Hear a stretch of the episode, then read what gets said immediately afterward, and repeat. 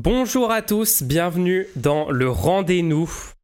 Cette Bonjour. semaine, plein de sujets. Épisode pas spécial fête parce qu'en fait c'est un épisode euh, à la dernière minute. Mulch est ma- malade. On a failli pas Moi, le je- faire. On a failli pas le faire. Je Moi- me suis moi, forcé juste pour vous. Mais on va, on va, on va trouver des trucs. Vous inquiétez pas. On va parler jingle, de la jingle. loi, euh, Mais loi jingle avant, avant, et avant qu'il plein se de rende compte qu'on est censé donner des sujets. Vite, vite, vite. jingle.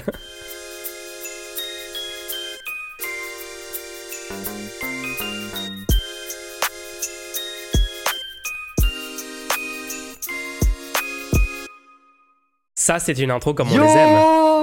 Ça va alors? Bah écoute, je, je survis. Je survis. J'aurais pu être, euh, j'aurais pu être plus en PLS encore. hein. J'ai j'ai déjà été malade, où genre tu vomis, euh, tu vomis des dizaines de fois, euh, tu chies, tu déverses Attends. tes tripes et tout. Là au moins je les, suis. les gens je suis encore vivant. Peut-être ça pendant les fêtes, donc s'il te plaît. Sois pas trop dégueulasse, essaye de rester. Non non non. Il faut. Moi je suis en retard justement parce que je reviens de de- d'essayer de, faire des, des courses pour, euh, pour avoir des choses pour les fêtes parce que j'ai l'impression que ça va être. euh, tout le monde va se ruer euh, dans, les, dans les supermarchés bientôt là. Ouais. Euh, Ah ouais. Du coup, ouais, je suis allé, je suis allé acheter des, des trucs surgelés un peu. Et je vais, je vais tenter la strat de j'ai acheté pour Noël, mais peut-être il y aura des restes pour le nouvel an et puis c'est bon. Tu vois. Let's go. Très bonne strat. moi, j'ai euh, moi j'ai le seum parce que j'ai commandé des cadeaux pour les gens.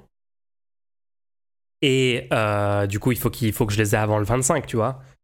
Et comme j'étais malade, j'étais endormi, genre la majorité de la Ah journée. mince. et j'ai raté la livraison des cadeaux. Et du Ah coup, mince. je dois trouver d'autres trucs. Mais je ferai un cadeau du nouvel an. Je le, je le rattraperai, je le rattraperai. Je serai le. Mais tu l'as Euh, vraiment loupé ou c'était le truc où tu l'as loupé, mais en fait il a même pas sonné, il a juste dit je suis passé. Ah bah je sais pas, je sais pas. J'étais endormi. Ah ok ok. Après, peut-être qu'en plus, il a pas sonné et que j'aurais été réveillé par la sonnerie. En vrai, je pense pas. hein. Ouais, je pense que j'aurais pas été réveillé. Bon, on n'a pas eu le meilleur cadeau de Noël de la part du gouvernement hein, cette fois-ci. C'est euh, c'est bien hein, pour les fêtes, un petit, euh, un petit projet de loi qui remet en question le droit du sol, qui remet en question euh, les droits des étrangers à avoir des aides sociales euh, fondamentales pour survivre, etc. il y a eu cool. un- il y a eu un projet de loi. Alors, j'ai vu beaucoup de gens dire ça y est, c'est foutu. Mais en fait, ce projet de loi doit quand même passer devant le Conseil constitutionnel. Si j'ai compris Ouais, le concept de, de, la, de la législation en France. Donc, on n'est pas encore fixé parce qu'il y a beaucoup de choses quand même qui sortent du, de- des- de- du point de vue de la première ministre elle-même. Il y a des choses dans cette loi qui ne sont pas constitutionnelles et ils l'ont quand même voté. Donc, c'est. Ça fait un petit peu peur que ils reconnaissent que ce soit pas constitutionnel. Ils disent, Allez, on vote pour quand même. oui, oui, c'est ça. C'est... Non, mais tu sais, ils ont essayé d'utiliser cet argument pour dire à la gauche, c'est pas si pire que ça, parce que de toute façon, ça sera retoqué, parce que c'est anticonstitutionnel. Donc, en fait, vous n'ay- n'ayez Oui. crainte, n'ayez crainte. oui, on vote pour un truc anticonstitutionnel, mais bon, c'est pas grave. Et, et en plus, j'ai eu beaucoup de gens qui ont dit oui, non, mais ça serait horrible si jamais ce projet de loi est pas voté, parce que ça forcerait le gouvernement et le parlement à être, euh, à être dissous. Mais Comme si c'était une mauvaise chose. non, mais attends, attends, deux secondes. On est d'accord que c'est Macron qui a prétendu que si jamais le gouvernement était dissous, il dissoudrait l'Assemblée nationale. Il peut décider de pas le faire. Il peut, En il plus, peut juste oui. dissoudre le gouvernement et c'est tout. Quoi? Mais jamais il serait malhonnête ou il mentirait par stratégie politique. Il a jamais fait ça. Emmanuel Macron. Non, mais tu vois ce que je veux dire Je te le présenterai, bon, je te le présenterai. là, la- loi n'a pas marché. c'est un super mec. Trop sympa. la loi n'a pas marché, mais je vais pas, je vais pas juste laisser, parce que c'est- ils ont fait peur comme ça. Ils ont dit non, mais si on vote pas pour cette loi, l'extrême droite va gagner le gouvernement. Non, en fait, vous pouvez juste mettre un autre gouvernement en place. Je comprends pas trop le. Ouais, ouais, non, mais le nombre de dingueries qu'ils ont dû sortir autour de cette Ouais, loi, ouais. c'est quand même un. Essayons Un de faire un petit hein. tour de la loi vite fait quand même, parce qu'il y a beaucoup de gens qui sont pas au courant de ce qu'il y a dedans. Ouais, ouais, ouais, Euh, vas-y, explique-nous. Et j'aimerais, avant, avant même qu'on commence à regarder les éléments de cette loi, j'aimerais qu'on se rende compte que souvent les pertes de droits des minorités, c'est un avant-goût des pertes de droits tout court pour toute la population. Et les gens s'en- ne s'en rendent pas compte souvent. C'est-à-dire, ils, ils se disent Ah, bah, bien fait pour eux. Mec, t'as été juste en train de normaliser le fait qu'on on enlève des droits à des gens et de montrer Ouais. en fait ils peuvent regarder on leur, on leur a enlevé les droits à eux et ça va ça a l'air d'aller pour eux tu sais dans dans trois mois il y aura un compte rendu qui dit en fait euh, c'est bon ceux qui ont l'appel ça les a pas dérangé de pas avoir l'appel pendant cinq ans tu vois ce que je veux dire? Parce Euh, qu'il y aura l'effet de euh, on, on fait une analyse que sur les gens qui sont restés là et qui sont pas morts, tu vois? Et, euh, et du coup, juste quand on va faire la liste de, de ce qu'il y a dans cette loi, juste souvenez-vous, c'est peut-être ce qu'il y aura dans la loi générale pour tout citoyen. Bientôt, hein Ça, C'est pour les gens qui s'en foutent complètement des, des, des immigrés. hein. Parce que même les gens qui s'en foutent des immigrés, en fait, cette loi a une conséquence sur vous. Euh, voilà, juste faut que vous soyez au courant là-dessus. Ouais. Donc, loi, immigration. Le, le droit du sol est, est, est, genre franchement entamé par cette loi. hein. Euh, Il y a une remise en question du droit du sol, ça, c'est super Genre, flippant. C'est un truc fondamental, quand même. C'est super flippant. Alors, attends, je regarde le.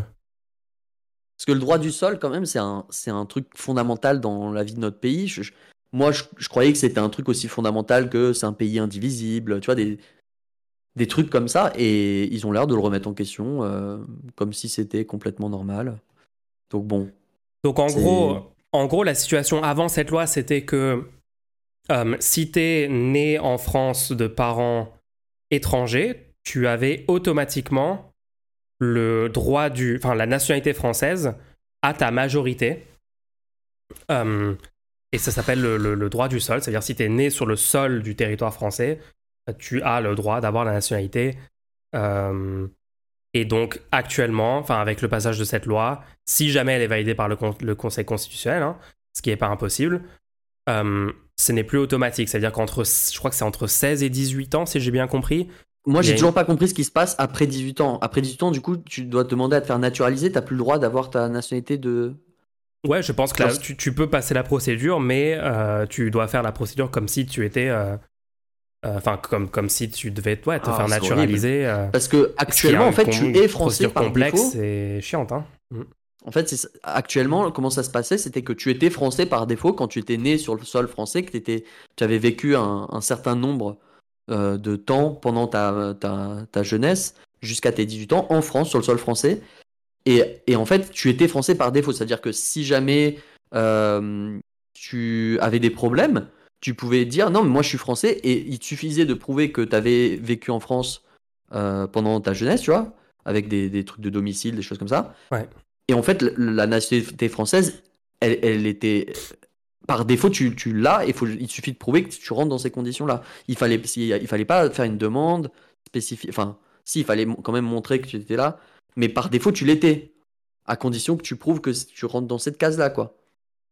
Et là, non, ça. tu vas devoir faire une demande entre 16 et 18 18 ans. Ouais, en gros, entre 16 et 18 ans. euh, Donc, t'es Tu- même pas tu majeur et tu demande, dois choisir si c'est ta nationalité ou pas. Ouais, tes parents doivent. euh, Enfin, déjà, il faut que tu sois informé que tu dois faire cette procédure et juste dans des cas concrets, matériels, euh, de, euh, ouais. de famille, de. Enfin, juste regarder le nombre de gens qui sont pas au courant, Qui font pas les demandes d'aide. qui, qui font RSA, pas les demandes. Ouais, le, le- le non-recours au RSA, par exemple, c'est super élevé. Et on sait très bien aujourd'hui que les citoyens ne sont pas suffisamment informés sur toutes les procédures administratives qu'ils ont besoin de faire pour avoir des droits, euh, que ça soit genre les APL, le RSA, euh, les choses comme ça. Ça, c'est pas la nationalité, hein, mais euh, euh, voilà, les- le- il faut déjà que les gens soient suffisamment informés pour pouvoir faire cette demande. Un tas de gens vont pas être suffisamment informés et à 18 ans vont se dire bon bah c'est automatique et en fait non, il fallait faire la demande entre 16 et 18 ans. C'est une fenêtre de deux ans.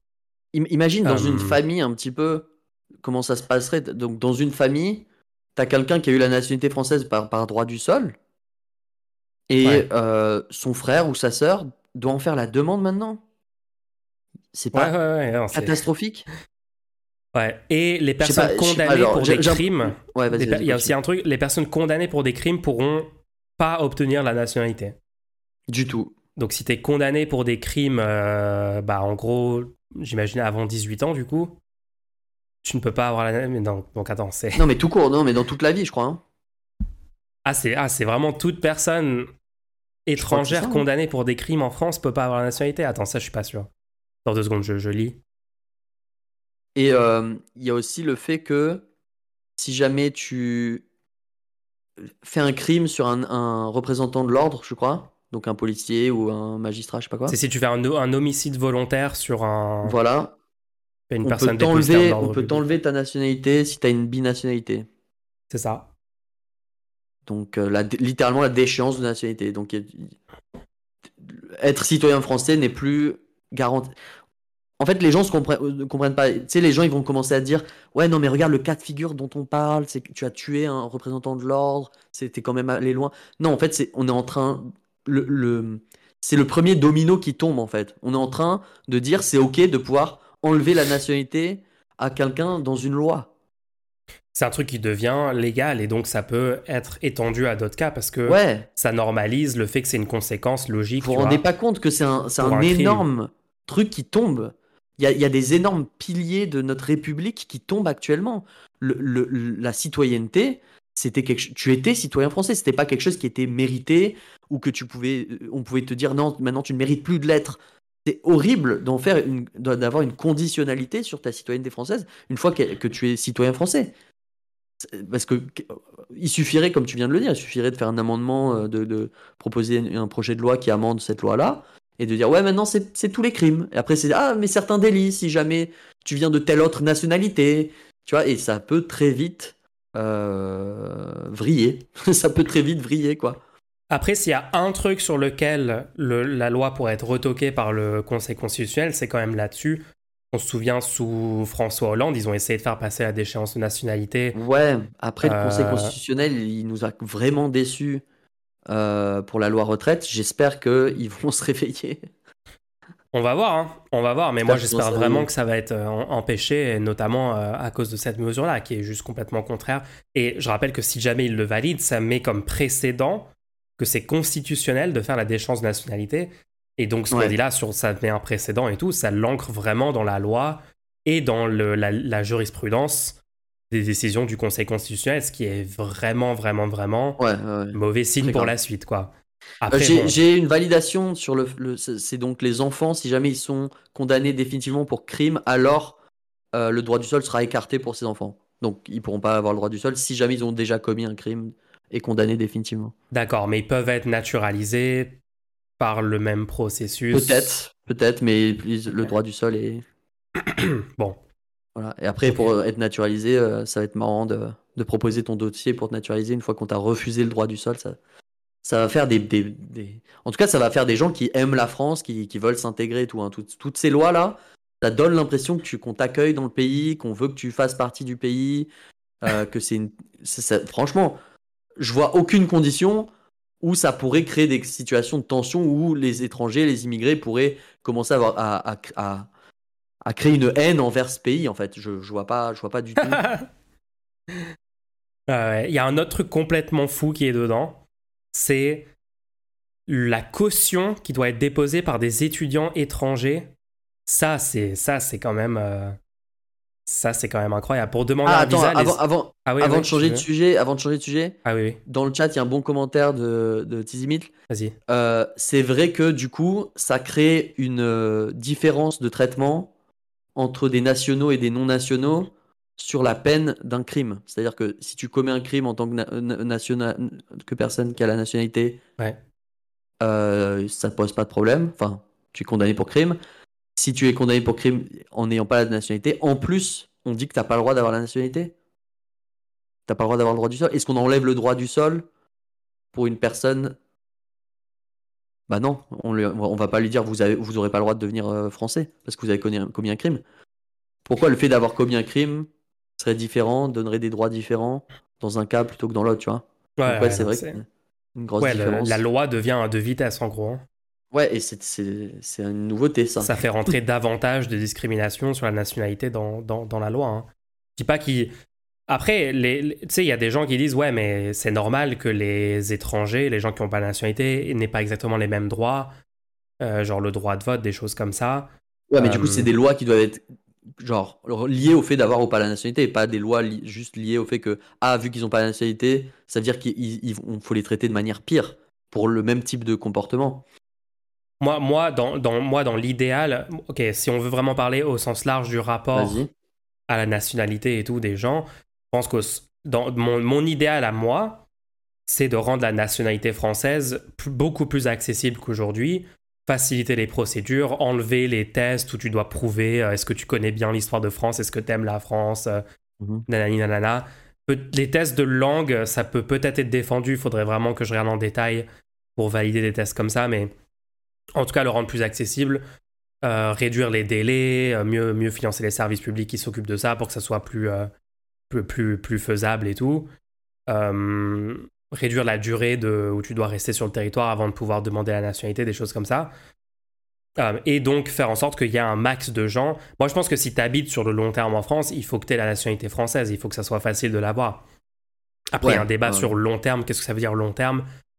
Euh, mais pour moi, au bout d'un moment, enfin, quand tu veux habiter sur le long terme dans un pays, tu es légitime à pouvoir, par exemple, participer au vote et participer aux décisions collectives parce que tu les subis.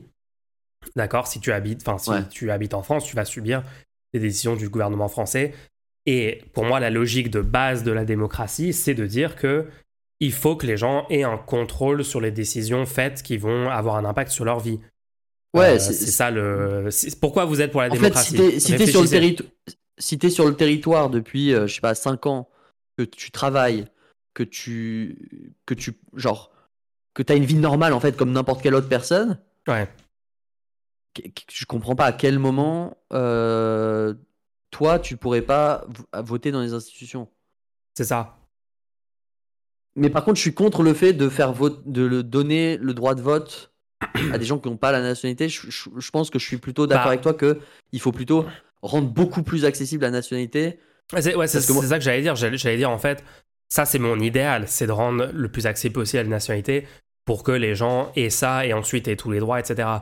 Après, dans un dans une situation où on n'a pas rendu plus facile ces procédures-là et on, garde des procédures assez euh, euh, lourdes et complexes et euh, pas super accessibles d'aujourd'hui, il y a un débat sur est-ce que le droit de vote des étrangers, est-ce que ça c'est attends, on est d'accord que la gauche la gauche préconise ça, non? Je sais plus si c'est dans les élections locales ou aussi dans les élections. dans les la, gauche, enfin une certaine partie de la gauche disait que par exemple tu peux voter pour ton maire quoi. À un moment il y a y a pas de ça si tu habites dans la ville, même si t'as pas la nationalité, tu peux voter pour dans, dans, les, dans les élections municipales. Euh, moi, ça se défend, surtout dans un contexte où la nationalité, tu le rends, même dans les élections présidentielles, en fait. Mais, mais moi, je suis d'accord, je suis d'accord avec toi que le truc plus, le truc de, on va, on va, on va mettre, dire que les étrangers ont exactement les mêmes droits, c'est bizarre. Du coup, imagine des touristes qui sont là ou des gens qui, qui vivent là, euh, je sais pas, ils viennent travailler six mois en France et tout. Est-ce qu'ils doivent avoir exactement le, les mêmes droits et le même pouvoir démocratique et, et tout ça, tout ça que des citoyens français? Je suis d'accord que là, on, peut se poser la question. Donc non, pour moi, c'est les gens qui, qui veulent habiter, qui veulent vivre sur le long terme en France. Mais, du coup, il faut la, accessible des, le truc. Je voulais élargir un peu parce que les gens parfois disent, euh, mais on peut pas dire euh, que euh, les étrangers vont avoir les mêmes droits. Et je suis d'accord avec vous. C'est pour ça que je dis, il faut faciliter les procédures pour que les gens qui veulent vivre long terme en France. Moi, je veux qu'un maximum de gens vivent en France de base. Ouais, alors, Parce que je trouve que la France est, un pays plutôt stylé en fait. Ouais. En fait, il y, a une conception assez J'aime la France, moi, personnellement. Il y, a certaines personnes qui ont une conception assez étrange dans, du fait que il pourrait y avoir des, des étrangers qui n'ont pas la nationalité qui, sur le, qui cohabitent sur le long terme sur le territoire français et qui est une sous-population avec des droits différents. Ouais. Non, en fait, la, le condition de la, la, la, condition de étranger, la condition de non, non national, c'est quelque chose qui devrait être euh, euh, transitoire, qui devrait vraiment pas durer longtemps, qui devrait, à la limite, si tu viens de passage pour euh, que ce soit pour des études, pour le travail, etc. Oui, c'est du coup pendant ce temps-là, tu comptes pas t'installer, mais moi je trouve anormal l'idée qu'on imagine que des gens restent sur le territoire et n'aient pas à un moment la nationalité française. Puisque s'ils restent sur le territoire durablement, bah du coup c'est juste des Français on, pourrait même, on pourrait même faire un truc où ils ont automatiquement, tu sais, c'est même pas une procédure, c'est genre. Ah oui, l'État sait combien d'années tu, tu vis ici, genre l'État est au courant, ils ont, le gouvernement a toutes les, toutes les données là-dessus. Euh, et donc, euh, ouais, est-ce qu'on pourrait pas carrément un système où la nationalité, elle est donnée euh, automatiquement Ou alors on te, on te fait une démarche où on va te. L'État te démarche et te dit vous, pouvez aujourd'hui avoir la nationalité française. Est-ce que vous la voulez? Oui, non. Ah. Et si tu mets oui, tu ah, l'as automatiquement, tu vois. Attention, euh, la déchéance de nationalité, pour les crimes envers les forces de l'ordre, ça ne vise pas les étrangers, ça vise les binationaux. Et donc les gens qui ont une nationalité française et une autre nationalité. Oui. Donc dans ce cas-là, c'est de la discrimination entre Français. Complètement. Oui. Mais du coup, nous, là, on était en train de parler du cas de figure où c'était un crime qui t'empêchait d'avoir le droit du sol. Mais oui, dans le cas où c'est littéralement la déchéance de nationalité, oui. Ah, t'as une autre nationalité? Bah, euh, casse-toi. en gros, c'est ça le, sous-entendu, qui est horrible. Non, mais encore une fois, on continue sur la liste? on continue sur, la liste sur, sur, le truc de, tu vois, on, on prétend qu'enlever la nationalité française à quelqu'un quand il fait un homicide contre un représentant des forces de l'ordre ou de, la puissance publique, euh, j'imagine que le but c'est lutter contre les homicides. Mais imagine, imagine, t'as, imagine, t'as plein d'homicides dans ton pays. C'est quoi ta, c'est quoi ta politique, tu vois? Juste sortons des, sortons des, de ce qu'on vous dit sur les médias mainstream, sortons des narratives et tout. Juste essaye d'utiliser le bon sens commun, d'accord? Il y a beaucoup d'homicides. Comment vous luttez contre une situation où il y a plein d'homicides dans votre pays? Est-ce que la solution, c'est de dire on enlève la nationalité des gens et on essaye de les expulser? Déjà, faut rappeler aussi que de toute façon, les gens sont pas expulsés parce qu'il faut l'accord des, pays. Euh, quand c'est des binationaux, il faut l'autorisation ou l'accord des pays de l'autre nationalité. Il faut qu'ils acceptent pour que les gens soient envoyés dans ce pays-là. Et en plus, comment vous faites imaginer qu'ils l'acceptent? Vous allez envoyer des forces de l'ordre, des gendarmes, des policiers de force chez la personne, euh, la retirer physiquement de son logement et la retirer physiquement du pays. C'est vraiment ça le projet pour lutter contre les homicides. Vraiment, genre, de façon réaliste, vous vous dites c'est ça le truc optimal. C'est pas euh, lutter contre la pauvreté, lutter contre les causes de, violence, lutter, contre euh, améliorer le système judiciaire et carcéral et pénitentiaire pour minimiser le taux de récidive, comme c'est comme fait dans d'autres pays, bien mieux qu'en France. Hein.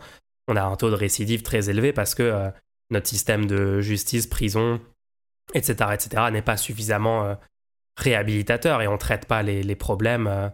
Il y a des problèmes qui, sont, qui devraient être traités comme des problèmes médicaux, qu'on traite comme des problèmes de délinquance ou de crime. Il y a des conditions horribles dans les prisons, les gens ne sont pas, sont pas super incités à reparticiper à la société euh, normal et hors de toute sphère criminelle et tout dans, dans, dans, le système actuel. Donc bref, je trouve ça incroyable que des gens peuvent penser que c'est en enlevant la nationalité de, de, gens qui commettent des homicides qu'on va lutter contre les homicides. quoi. C'est juste, c'est totalement inefficace dans ce but-là. Et on sait très bien que c'est fait pour d'autres raisons politiques et politiciennes, notamment voulues par l'extrême droite, etc., quoi, pour cibler des gens, pour mettre en avant des narratives. Bref, sur, les homicides. Mais euh, ouais, si on veut continuer de parler à d'autres trucs de la loi, il y a plein d'autres trucs lunaires. Hein. Y a... pour moi, le truc de la caution, je veux parler de ça parce que ils mettent dans la loi que les étudiants étrangers, pour demander un visa, ils doivent déposer maintenant une caution à l'État. Et ils disent que c'est pour couvrir le coût de potentiels frais d'éloignement. Mais donc, donc, tu dois payer pour pouvoir venir étudier en France tu sais, t'as as, d'autres pays qui mettent en place des bourses euh, pour les étudiants étrangers, qui mettent en place des, des accords, des trucs comme ça pour faciliter les échanges d'étudiants. Et la France dit non, non, non, maintenant vous devez verser une caution à l'État. Il y, avait les États-Unis qui il fallait que tu prouves que tu es sur ton compte assez d'argent pour vivre pendant l'intégralité de ton séjour. Je crois que les États-Unis avaient une clause comme ça. Ouais, euh, ouais, ouais. Moi, j'ai fait, euh, j'ai fait un stage d'études six mois aux États-Unis et et euh, 4 mois aux déjà, États-Unis. Déjà, c'est une forme de classisme parce que du coup, tu es en train de dire vous devez être riche pour venir, quoi. Vous devez pouvoir avancer cet argent pour venir. Mais là, là, on parle d'une caution. On parle même pas de vous avez l'argent pour venir. Ils te prennent ton argent, tu ne peux pas l'utiliser, ils te le redonnent à la fin. C'est vraiment une bonne idée. Hein. Attends, attends, juste, pour, juste pour comprendre. On est en train de créer une situation où pendant l'intégralité de son cursus, l'élève aura la connaissance que s'il se barre de la France, il récupère sa caution. Donc oui. tu crées une incitation pendant toute la durée de l'éducation de la personne à se dire Allez, allez, pars, du pays maintenant que tu as les connaissances, pars, tu, tu vas avoir ta caution. C'est complètement fou, c'est littéralement l'inverse de ce qu'on veut. On veut justement. J'adore parce que ça, c'est incroyable. Il y a un tas de gens qui remarquent, qui, qui disent ça pour la France, qui disent quand, la, quand les étudiants français sont formés en France, dans nos super instituts, euh, euh, public, dans nos écoles, etc., par l'argent public, et après qu'ils partent travailler dans d'autres pays, dans, je sais pas, dans l'informatique, ils partent aux États-Unis, au Royaume-Uni, dans plein d'autres pays, où peut-être le marché du travail paye plus, etc. Et gens disent, mais c'est le brain drain, ces autres pays nous volent nos talents, c'est une catastrophe. Et bravo aux étudiants qui restent en France pour. Bah, bravo aux étudiants hein. qui, après, quand ils vont sur le marché du travail, travaillent en France, contribuent à des entreprises françaises, à l'industrie française, etc. Mais quand c'est des étrangers d'autres pays qui viennent en France, maintenant ils sont incités à, partir de la France le plus vite possible pour récupérer leur caution. What? Ouais, mais Pourquoi? Ouais, mais attention, attention, parce qu'on se rappelle quand même, attention, on se rappelle quand même que sous le premier mandat de Macron, il y avait déjà eu une augmentation des frais d'inscription pour les étudiants étrangers ressortissant d'un État non membre de l'Union européenne. Oui. Ça avait déjà eu lieu. C'est, je crois que c'était le en, 2019.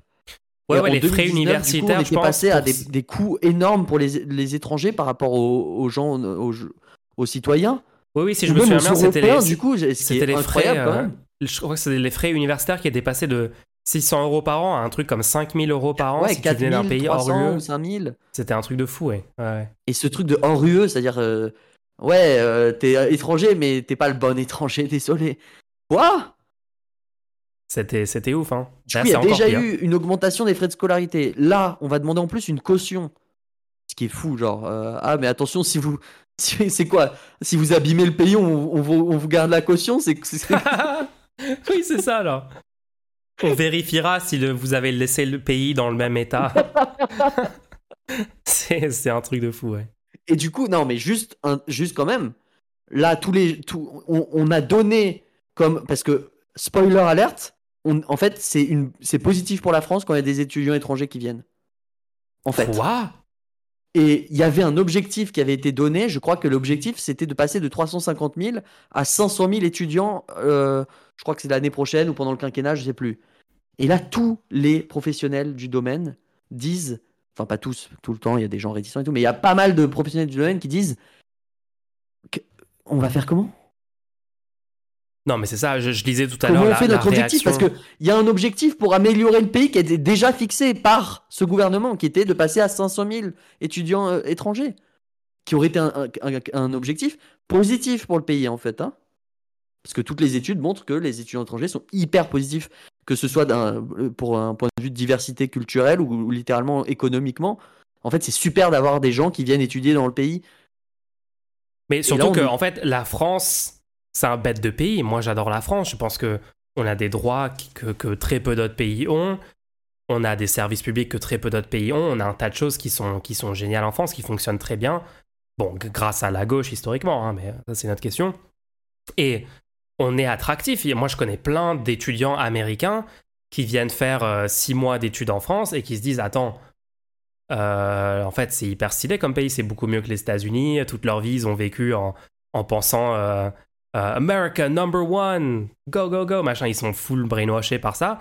Et ils sortent un peu de leur euh, euh, de leur petit état et leur petite ville américaine et tout. Et là ils se rendent compte qu'en fait ah la France ça marche trop bien, genre on a la santé la, santé gratuite dans les hôpitaux, on a on a des transports en commun, ils sont pas obligés de prendre leur voiture pour aller faire leurs courses, d'être dans une sorte de dystopie sur la route, dans des bouchons dans un truc néolibéral, etc., euh, etc. Euh, et ils disent attends c'est cool comme pays. Et il reste, il y a plein de gens. Je prends les, exemples américains, mais du monde entier, vous avez des gens qui viennent en France, qui aiment le pays, qui disent attends il fait bon vivre ici.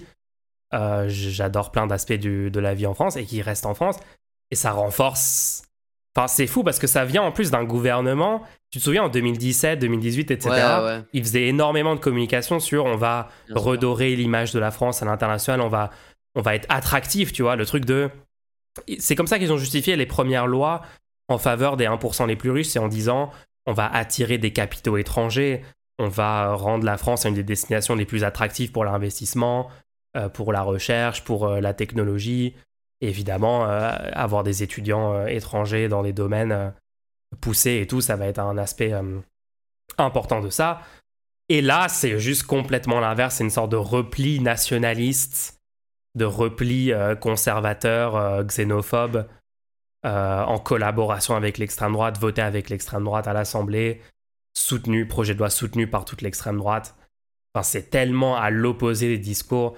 Alors bien sûr, il y a des gens qui l'avaient vu venir, hein. il y a des gens qui savaient que tous ces discours c'était une façade et c'était pas du tout le, Ouais, bien sûr. bien le sûr. vrai projet euh, sous-jacent. Mais, de toute façon, toute façon, on l'avait vu parce que ce projet d'augmenter l'argent, le, le coût d'inscription. Donc là, j'ai les chiffres hein, pour, euh, pour préciser quand même. En université, ouais. euh, tu, les frais d'inscription, c'est 2770 euros en licence, 3770 euros en master. Et euh, ça ne respecte pas. Donc voilà, c'est que c'est littéralement. Du coup, ce montant-là doit être payé, mais c'est pas, c'est payé uniquement par les étudiants étrangers. Ouais, alors que c'est y a vraiment 600 une euros pour les étudiants français et les étudiants euh, étrangers Union Européenne. Je pense, hein. Voilà. Euh, Il y, a- il y a même des gens qui disent que ça représente plus que le coût de la formation si on, si on fait le calcul, mais ça, je sais pas si, si disent. Enfin bref. Ça, ça serait marrant. Mais euh, non, non, mais vous avez des. euh, en plus, sur, les, sur ça, sur le- dans les, les écoles supérieures et tout, vous avez littéralement des gens haut placés dans des universités, des grandes écoles. Euh, regardez, vous avez Guillaume Gueulet, président de France Université. Gelé ou Gueulet Je sais pas, j'ai dit Gueulet, c'est plus marrant de dire Guillaume Allez, Gueulet, on va dire. gueulez, vas-y. Désolé Guillaume si c'est pas ça. Guillaume Gelé, Gueulet, qui est le président de France Université, l'entité qui rassemble les dirigeants des universités et des grandes écoles, qui dit cela va à l'encontre des intérêts de nos établissements, où plus de 40% des doctorants sont étrangers. Et ça va à l'encontre de la diplomatie scientifique, culturelle et de l'influence de notre pays dans le monde. Euh, c'est la première fois qu'une mesure aussi forte est prise ouais. qui laisse penser que les étudiants étrangers ne sont pas les bienvenus. Euh, donc voilà, et, et c'est un avis partagé par littéralement toute la communauté euh, euh, scientifique euh, dans les universités, dans les études. Va- Vas-y pour obtenir des accords avec des, des universités de tous, tous les pays auxquels tu mets un, un énorme barrage à l'entrée du tien.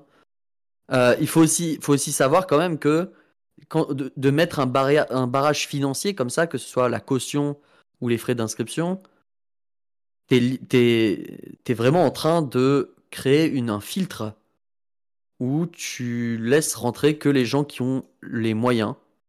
Donc tu, tu c'est en plus d'être raciste, c'est classiste quoi. Ouais. Et euh, non, non, mais faut vraiment que vous compreniez bien que. euh, Surtout, surtout la caution, le concept de la caution, c'est si tu peux techniquement avoir cet argent sur ton compte, c'est bon, on te laisse passer. Mais on te le prend pas l'argent, t'inquiète pas, c'est juste on voulait vérifier que tu sois pas un gueux. Genre c'est ça que ça veut dire, explique-moi ce que ça veut dire d'autre, puisqu'on te redonne l'argent une fois que t'es reparti. C'est juste, est-ce que est-ce que est-ce que t'es riche? Ah bon bah c'est bon, tu peux passer. Ah toi tu ou peux peut-être pas, l'État euh, français, peut-être l'argent il va sur un fonds et l'État français investit dans, dans Ah oui, oui, Tesla. oui, ils mettent dans la crypto. ils, ouais, ils mettent dans la crypto, ils essaient de se faire de l'argent là-dessus. Genre, c'est. Euh. Je sais pas, les macronistes sont capables de beaucoup, hein, mais. Oui, oui, ils sont, ils sont capables d'investir. euh, Mais euh, non, mais euh.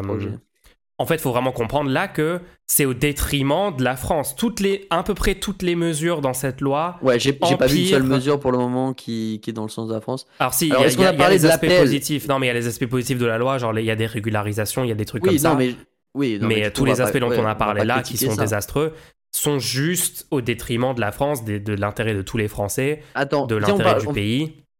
on Et parle att- des appels, vite fait. Attends, je fais un point sur. euh, Ouais, ok, vas-y, vas-y, parle des appels, vas-y. Soit on en parle, soit tu me payes mes appels pour ce mois-ci. Ok, vas-y, on parle-en alors, parce que ça va pas être possible. Donc l'acc- l'accès à certaines prestations sociales sera conditionné à certaines prestations sociales dites non contributives, ce qui est, ce qui est fou comme, comme conception. Euh, parce que toutes les, les prestations sociales contributives ont parti du principe que c'était de l'argent qui tombait du ciel et qu'il fallait nous l'enlever, tu sais, jusqu'à maintenant. Mhm. Et là, maintenant, on fait une distinction. On dit, ah non, mais en fait, il y en a, elles sont pas contributives. Donc en fait, la retraite, c'était contributif parce que je croyais que c'était euh, de l'argent qui tombait du ciel et qu'il y avait trop de- d'argent, tu sais. Hmm. Bref, bref. Bizarre, du bizarre. coup, là, Il y aurait finalement des prestations- cotisations des gens qui financeraient les retraites? Non.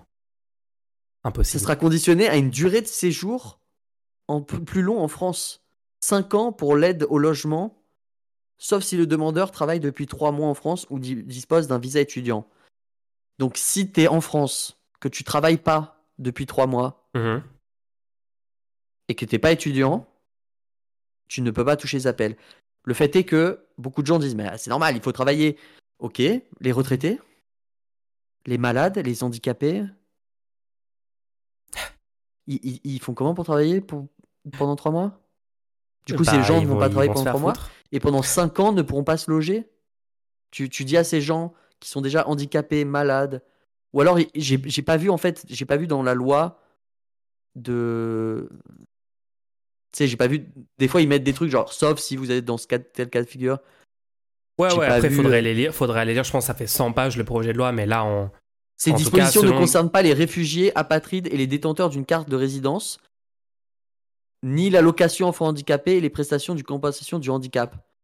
Mais du coup, on est d'accord que même si ça, ne concerne pas les prestations de compensation du handicap, tu, tu, même, tu, tu touches quand même pas ton appel parce que tu travailles pas depuis 5 ans. Ouais, je pense. hein. Donc pendant 5, enfin, de ce que je lis, Pendant 5 ans, Si du coup, tu payes pendant plus ce- cher ton loyer que tout le monde, même si tu as le droit aux APL normalement.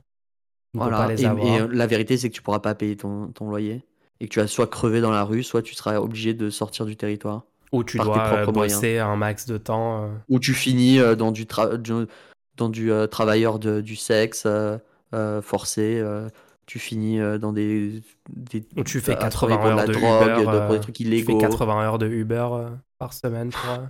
Bref, c'est pire, les pires choses possibles. Mais vraiment, ça pousse les gens vers l'insertion, ça, hein, c'est cool. C'est ouais ouais non c'est c'est bien c'est vraiment c'est- je trouve que c'était bien de de pas avoir Mélenchon au second tour finalement. Ouais, alors on n'a pas fait encore le tour complet de la loi, mais C'est franchement, bien de taper va sur Mélenchon pour- pendant toute la campagne présidentielle. On va c'est s'arrêter là pour le moment euh, sur la loi. Et ouais, en fait, je vois plein de gens remettre en question le fait qu'ils aient fait barrage en disant regardez, on a fait barrage et il y a quand même les, les lois de l'extrême droite. Oh là là là. Je reviens. Est-ce que je peux revenir avec une nouvelle analogie? Let's go. Je veux je veux cette analogie. je vous habitue à mes analogies. Là, j'en ai une bonne. Donc, il y a quelqu'un qui m'a dit, euh, comme ça, il m'a dit, mais c'est fou quand même, on a l'impression qu'on aurait dû pas faire barrage parce que. euh, Enfin, là, je suis vraiment pas content d'avoir voté pour Macron parce que du coup, regardez ce qui se passe quand on a voté pour Macron. Vous êtes En fait, les castors? J'aimerais vous mettre dans une situation, dans, dans une analogie. Im- Imaginez, vous êtes dans une voiture, d'accord? OK. Et avant de partir, vous dites est-ce que je mets ma ceinture ou je mets pas ma ceinture? Parce que s'il y a un accident, je préférais quand même avoir ma ceinture. Et là, tu mets ta ceinture, tu vois. Tu dis allez, je mets ma ceinture quand même. Je vais pas faire le con. Ouais, pas con. Et, et là, tu prends ta voiture. Tu, en, en prenant la voiture, on est d'accord que personne veut avoir un accident. Non. Mais il s'avère que là, cette fois-ci, tu as un accident. Bam, patatras, comme on dit.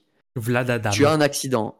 Et à la suite de cet accident, tu as trois côtes cassées et un, un tour de nuque. Horrible, t'as mal, t'as, t'as très mal à la nuque, tu vois. Ouais. Parce que c'est ta ceinture qui t'a retenu. Ouais, ouais, T'aurais pu traverser le pare-brise et te retrouver directement sur la route et mort, d'accord? À Mais cause non, de la passé, ceinture, à cause de ton choix de mettre la ceinture, t'as une nuque Voilà. cassée. Ouais. Question, petite question. Est-ce que à ce moment-là, tu vas avoir le raisonnement de te dire Oh putain. Pardon. Oh purée. J'ai mis ma ceinture et cette satanée ceinture m'a cassé trois côtes et m'a défoncé la nuque. Je mettrai plus jamais ma ceinture de toute ma vie. Littéralement le raisonnement de presque toute la gauche entre guillemets internet. Non, voilà, non, tu, tu te dis pas ça, tu dis c'est horrible d'avoir un accident.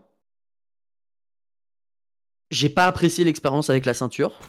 Ça, ça fait quand même mal.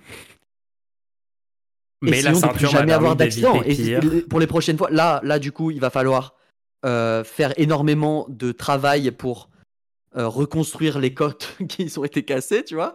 Mais essayons, pour les prochains voyages qu'on va faire, de ne pas avoir d'accident. Et qu'est-ce que c'est avoir un accident? L'accident, en fait, c'est le deuxième tour Macron-Le Pen. Essayons de ne plus avoir un deuxième tour qui oppose les libéraux aux fascistes. Ou même la droite, parce qu'il peut y avoir aussi la droite, ou l'extrême droite, à, à de l'extrême droite encore pire. Essayons de ne plus se retrouver dans cette situation-là. Et il y a des gens qui Et en fait, disent, on- il y a des gens Ouais. qui essayent de, de jouer sur les étiquettes et de dire euh, oui, mais en fait, on est déjà dans le fascisme, c'est en fait c'est fasciste et tout. Et moi, enfin, je veux dire, moi, je suis d'accord. Il y a des points communs. Enfin, cette loi a pompé des éléments entiers du programme de Jean-Marie Le Pen de l'époque et du programme, c'est toujours le programme actuel du, du FN, d'accord? Ouais. Donc oui, d'accord, on peut dire c'est des, c'est des mesures d'extrême droite. Euh, ou même des mesures fascistes et tout. Et très bien, mettez l'étiquette que vous voulez sur ça. Ça n'enlève pas le fait que c'était moins pire que d'avoir l'ensemble du Front National au pouvoir qui peut appliquer très facilement l'ensemble Ouais. du programme et pas juste un des points ou quelques-uns ouais, des points. ouais. Et donc, On en va fait, pas refaire tout le raisonnement quand même. Bon, non, mais c'est pour dire qu'il y a des gens qui disent euh, euh, Ah, mais vous dites que, que c'est des libéraux autoritaires contre des fascistes, alors qu'en fait, c'est des fascistes.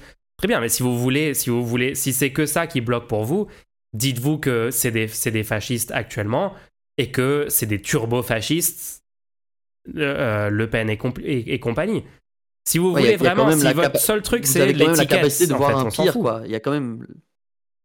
Oui, l'argument final, c'est de dire l'autre option était pire. Et donc, ça n'a aucun sens de commencer à reparler du second tour.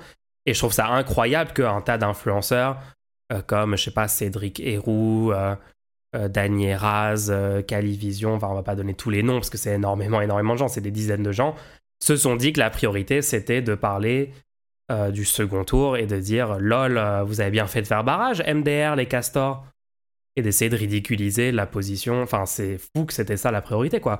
Au lieu de parler de comment on va faire pour changer les choses, comment on va faire pour que on n'ait pas une situation où c'est des néolibéraux autoritaires contre Voilà, l'extrême droite au second tour Je- et de je- comment gagner. Ils se sont dit non, la priorité c'est de parler du second tour et de remettre en question le l'abstention enfin non le vote Macron. euh. Ouais. Bref. Donc, donc je reprends du coup. On veut pas avoir d'accident. On veut pas se retrouver dans une situation où on est obligé de choisir entre ces deux trucs-là parce que on sera obligé de choisir pour le truc, un des deux trucs, et on va pas choisir pour le fascisme. Et par contre, faut pas dire aux gens de pas voter contre le fascisme, tu vois. Donc, en fait, on aurait pu ne pas avoir Macron-Le Pen en 2022, et on pourrait ne pas avoir, euh, je sais pas quel mec de droite, je sais pas quel mec ou femme d'extrême droite, en 2027. En 2027, on pourrait techniquement. Par contre, il faut voir qu'est-ce qui nous a empêchés. C'est un peu normal hein, d'étudier le passé pour pouvoir euh, appréhender l'avenir. Qu'est-ce qui nous a empêchés de passer? Alors, moi, j'aimerais lire quelques citations. euh, après avoir lu toutes les conséquences en fait de ce deuxième tour Macron-Le Pen, Hmm. là c'est li- littéralement la- le projet de loi immigration euh, qu'on vient de lire. Relisons quelques petites citations de candidats à l'é- l'élection présidentielle en 2022. Hmm. Ça, ça te dit de faire ça ou pas? Hmm. J'adore les citations des candidats. ouais. Alors je te ça. propose, tu dois deviner qui a dit quoi, d'accord? Oh non non non non oh non. Qui a Aïe, dit aïe, aïe. le vote utile est un mirage Oh non. Le vote utile est un mirage. C'est soit Poutou, soit Roussel, je dirais. C'est Yannick Jadot. Yannick C'est Jadot. qui, qui aujourd'hui d'ailleurs, euh, a- enfin non c'était avant-hier, mais a fait un tweet contre Mélenchon encore une fois. C'est leur obsession bien sûr. Mais du coup à l'époque, il, il a dit publiquement, il faut voter le vote du cœur, et il a dit le vote utile est un vote mirage, est un mirage, et donc cette personne a empêché d'enlever l'extrême droite euh, au second tour. Parce que si cette personne avait dit ouais non en fait le vote utile euh, ça peut marcher, si vous voulez vraiment pas voter, genre même s'il voulait rester candidat, tu vois, il aurait pu dire ok si vous voulez éviter le fascisme, votez pas pour moi. Non mais le- J'arrive même pas à faire une phrase qui est logique, qui, qui invite. à Non, non, non, non. Non, mais parce que le problème, c'est que une, bah, il fa- il- son but à ce stade-là, son but c'était de faire 5%, Jadot. Voilà, c'était de se but faire rembourser les frais de campagne de EELV. Et ça, il le savait déjà avant de se lancer, qu'ils allaient devoir faire tout pour avoir plus de Exactement. 5%. Il y a Pourquoi des même se militants, présenter on a des, on a des de citations de militants euh, pendant les, les, les meetings qui disaient on sait qu'on va perdre, mais il nous faut faire un bon score pour pouvoir avoir un poids pour les législatives.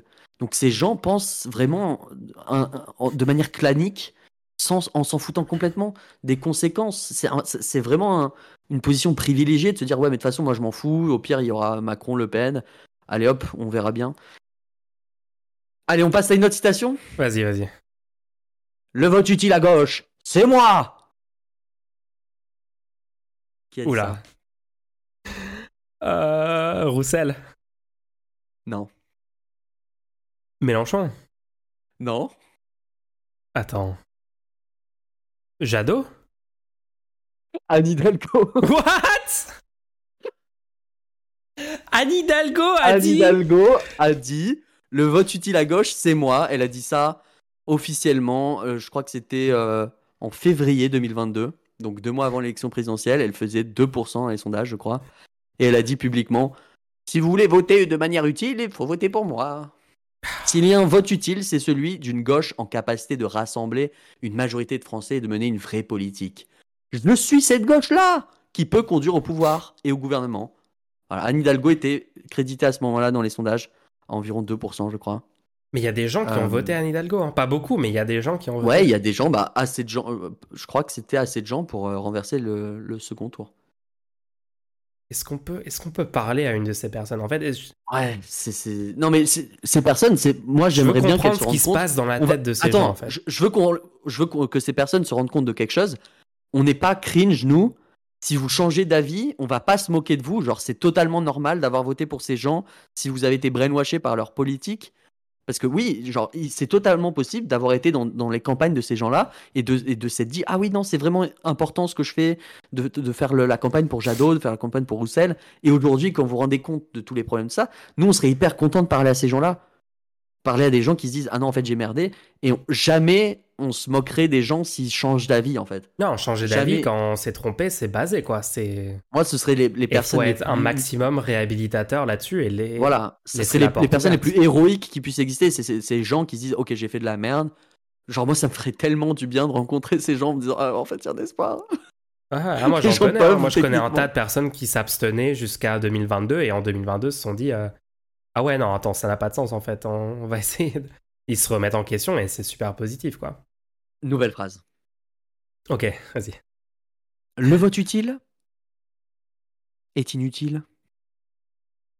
Le vote propre. utile et inutile. simple, propre, court. Ok attends n'y a, attends. pas- y a, pas- y a pas besoin de dire plus que ça. Ok je vais redire mais ouais, je dis Roussel moi. Ou C'est Poutou. Philippe Poutou. C'est Poutou? Ah Mais en même temps, c'est tellement similaire. En fait, c'est incroyable de voir. Je, je me souviens quand moi je disais ça, quand je disais. euh, quand je mettais dans la même phrase euh, Poutou, Jadot, Roussel et tout, et les gens me disaient non, mais Poutou, c'est pas pareil. Jadel. Euh, Jadel. Jad- Euh, Roussel et Jadot, eux, d'accord, eux, Jadel. ok, eux, ils étaient C'est la, négatifs. la fusion de Dragon Ball. la fusion. La pire fusion. Euh, non, mais il disait oui, non, mais tu peux pas mettre Poutou dans le- la même catégorie que Roussel et Jadot. Mais en fait, quand vous regardez les citations de Ouais, ces gens, c'est très similaire, d'accord? Je pense que Poutou tu- a eu des positions très très catastrophiques et, et très problématiques sur, euh, euh, pendant toute la fin du, de- du premier tour et euh, il a sa responsabilité quand même. il faut, il faut pas il faut pas fermer les yeux parce que la personne a, des, un programme politique et des convictions qui vous plaisent. Il faut quand même être capable de critiquer. À, à deux doigts des, des présidentielles, il dit on sait qu'on va perdre donc il faut voter pour nous parce qu'on a le vote NPA est utile, il a dit. hein. Non, mais il y a aussi une utilité euh, vote NPA et tout. Ah, Bref, il a défendu jusqu'au dernier moment le vote NPA. hein. Ouais. Ouais, Voilà. Nous, alors, on continue ou pas? Vas-y, prochain. T'a- T'aimes bien ces petites sessions J'ai Ouais, l'impression que c'est- un segment, tu sais, j'ai l'impression que c'est un petit jeu télévisé. C'est un petit jeu, franchement, c'est un bon jeu. hein. Ça, ça permet de pas les lire une par une en, en déprimant complètement. Le vote utile, ça n'a jamais fait reculer l'extrême droite. Votez pour vos idées. Votez pour vos idées. Oh. Ça, ça va être Jadot. Roussel a dit que le vote utile n'a jamais fait reculer l'extrême droite. T'as vu, c'est tous les mêmes. C'est impossible de trouver c'est qui parce qu'en fait, ils ont tous plus ou moins le même truc. Genre, soit vote du cœur, soit vote euh, pour ce que vous aimez. Donc, Roussel a dit le vote utile n'a jamais fait reculer l'extrême droite. Moi, j'ai une question. En 2002, c'était pas un vote utile? Est-ce que, est que la gauche voulait vraiment le programme de Jacques Chirac? Pourtant, ils ont voté pour Jacques Chirac, non? C'était un vote utile, non? Ça permet de- de- d'éviter littéralement Marie, euh, Jean-Marie Le Pen. Jean-Marie Le Pen? J'allais dire Marie, Marie Le Pen, j'attends, ce- cette personne n'existe pas. Marie-Jean. Tu vois ce que je veux dire? Donc bon, cette personne a dit ça pendant les... Et tout ça, toutes les citations que je viens de vous donner, c'était dans les deux mois avant l'élection présidentielle. Ou euh, je crois le, truc de Poutou, c'est un peu avant, mais, c'était pendant l'élection présidentielle de 2022. Euh, et donc en fait, moi je suis en train de dire, de ce que je me dis en tout cas, c'est il y aura toujours ces gens qui arrivent, qui se disent on va pouvoir profiter de la détresse des gens, ou alors on comprend absolument pas le système, et on va faire exister et survivre une, euh, une organisation avec plein de gens dedans qui, qui soit touchent des salaires en tant que députés, je sais pas quoi. Et nous, nous finalement, ça nous intéresse pas trop de faire gagner euh, les intérêts du peuple. Nous, ce qui nous intéresse, c'est juste de gagner et d'exister en tant que petit groupe. Ça existera toujours, ça. Il y aura toujours des gens qui. Regarde, il suffit de 500. Ok, juste rends-toi compte quand même que Ouais. pour être candidat aux élections présidentielles, il te suffit d'obtenir 500 par étage. Quel maire de droite ou d'extrême droite refuserait un parrainage à un candidat de gauche qui a aucune chance de passer? Bah oui. Là, je veux dire, la droite, c'est très bien. La droite, c'est très bien que c'est au- à l'avantage de son camp d'avoir une candidature Moi, je- multiple à gauche. Je fais le pari aujourd'hui que si je voulais être candidat au présidentiel, là par exemple pour 2027, je pourrais y arriver. Je lance un parti, je dis que j'ai exactement le même programme que Mélenchon, je le défends de manière catastrophique, Et tous les maires de droite. euh, et tous les maires de droite vont dire Allez, on le met en lui en plus, allez, euh, il y en avait 6, on en met 7, allez hop Allez hop J'ai juste, Non, à critiquer Mélenchon. J'ai juste à critiquer Mélenchon. Pourquoi? Parce que si je critique Mélenchon, du coup, ils savent que je, que je vais participer au bashing médiatique et que ça va empêcher le Ce sera peut-être pas lui le candidat, mais tu vois, j'ai juste à critiquer le candidat qui a le plus de chances de gagner et ça me permet d'être truc. Et du coup, qu'est-ce que ça me permet de faire? Ça me permet d'exister dans l'espace public parce qu'après, j'aurai 1%. Mais en fait, avec 1%, ça vous suffit pour qu'on parle de vous. Hein. Parce qu'une fois, une fois que tu as 1%, tu as ta place aux, aux législatives. Et surtout, t'es Et invité coup, dans tous les avoir- médias pendant, en tant que candidat, tu dois être invité dans les médias pour le, le temps de parole, Ouais. etc. Donc tu faut- vas, être, tu vas utiliser du temps pouvoir, ultra précieux médiatique où tu vas sans doute euh, taper sur le seul candidat de gauche qui peut passer, comme ils ont tous fait Donc, euh, voilà, taper sur une- Mélenchon en 2022. C'était juste une petite, euh, une petite parenthèse pour dire il y aura toujours des gens comme ça. Donc là, le, no- notre travail, dans des moments comme celui-ci, dans des moments où on se dit ah mince, je veux vraiment pas revivre ça, c'est d'expliquer aux gens vous avez le choix de pas voter pour ces gens. Genre Ouais. vous auriez, vous en tant que personne, c'est bien de critiquer Jadot, Roussel, Hidalgo, Poutou, ces gens-là. euh, J'ai pas mis Artaud dedans parce que je, je savais même pas qu'elle était candidate, j'ai appris au dernier moment. Et Hmm. mais tu vois, genre est-ce est-ce que je pense qu'on est à un stade où c'était marrant de parler, genre c'était marrant de faire la Nupes et tout. pendant un petit moment, c'était marrant comme concept, tu vois. Là, on s'est rendu compte Ouais. que même avec, genre une fois qu'ils ont eu leur place, en fait, ils s'en foutent vraiment de nous, en fait. Premier degré. Genre une fois qu'ils ont eu leur place aux législatives, ils ont dit allez hop, on se casse parce que nous, on a plus de chances de gagner tous, on a plus de chances de gagner plus de places tout seul aux, aux européennes. Donc bye bye, on, on- on ferme l'union. Par contre, on veut bien reprendre l'union juste après l'européenne, les européennes, parce que là, on a re moins de chances de gagner. Genre, c'est une, une énorme farce. Donc moi, je pense que sur le long terme, il faut vraiment que les électeurs, et donc là, c'est un travail culturel, là, c'est ce qu'on est en train de faire actuellement sur, sur ce podcast, et vous, dans votre vie de tous les jours et tout. Culturellement, il faut qu'on comprenne qu'on choisit qui gagne.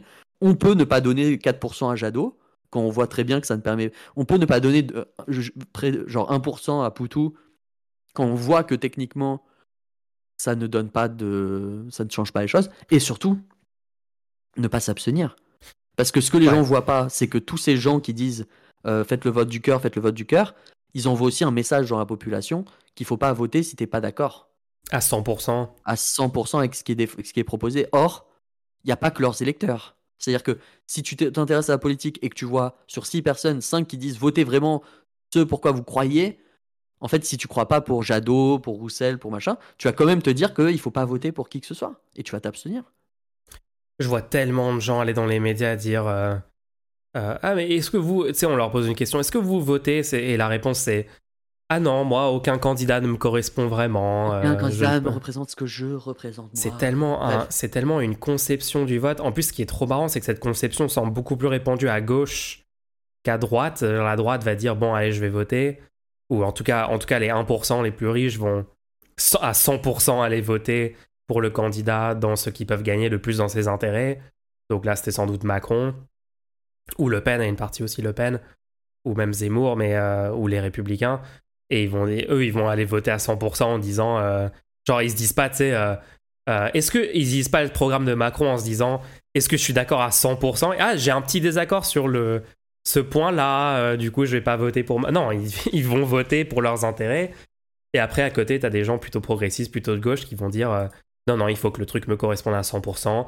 Mon vote me définit, définit ma valeur individuelle. Je, je peux, je, peux, je peux vous dire un truc qui va peut-être vous. je pense vous juste avant, il faut qu'on rappelle le principe du podcast. Les gens Heureusement que tu m'as arrêté, j'allais dire quelque chose de, grave. Mais il faut, il faut, il faut rappeler le principe. Mais tu pourras dire, tu pourras dire. Vas-y, Euh, vas-y, vas-y. On est financé par vos dons euh, et vos dons vous donnent le privilège et la possibilité de poser une petite question, de nous poser une petite question sur le podcast. Donc, vous pouvez aller sur coffee.com slash rendez-nous sur euh, ouais, co-fi les ou sur le rendez-nous.fr et vous avez Ouais. le lien pour faire un petit don euh, aussi dans le chat si vous regardez sur Twitch en live Euh, et poser une petite question pour le segment questions-réponses qui arrive bientôt.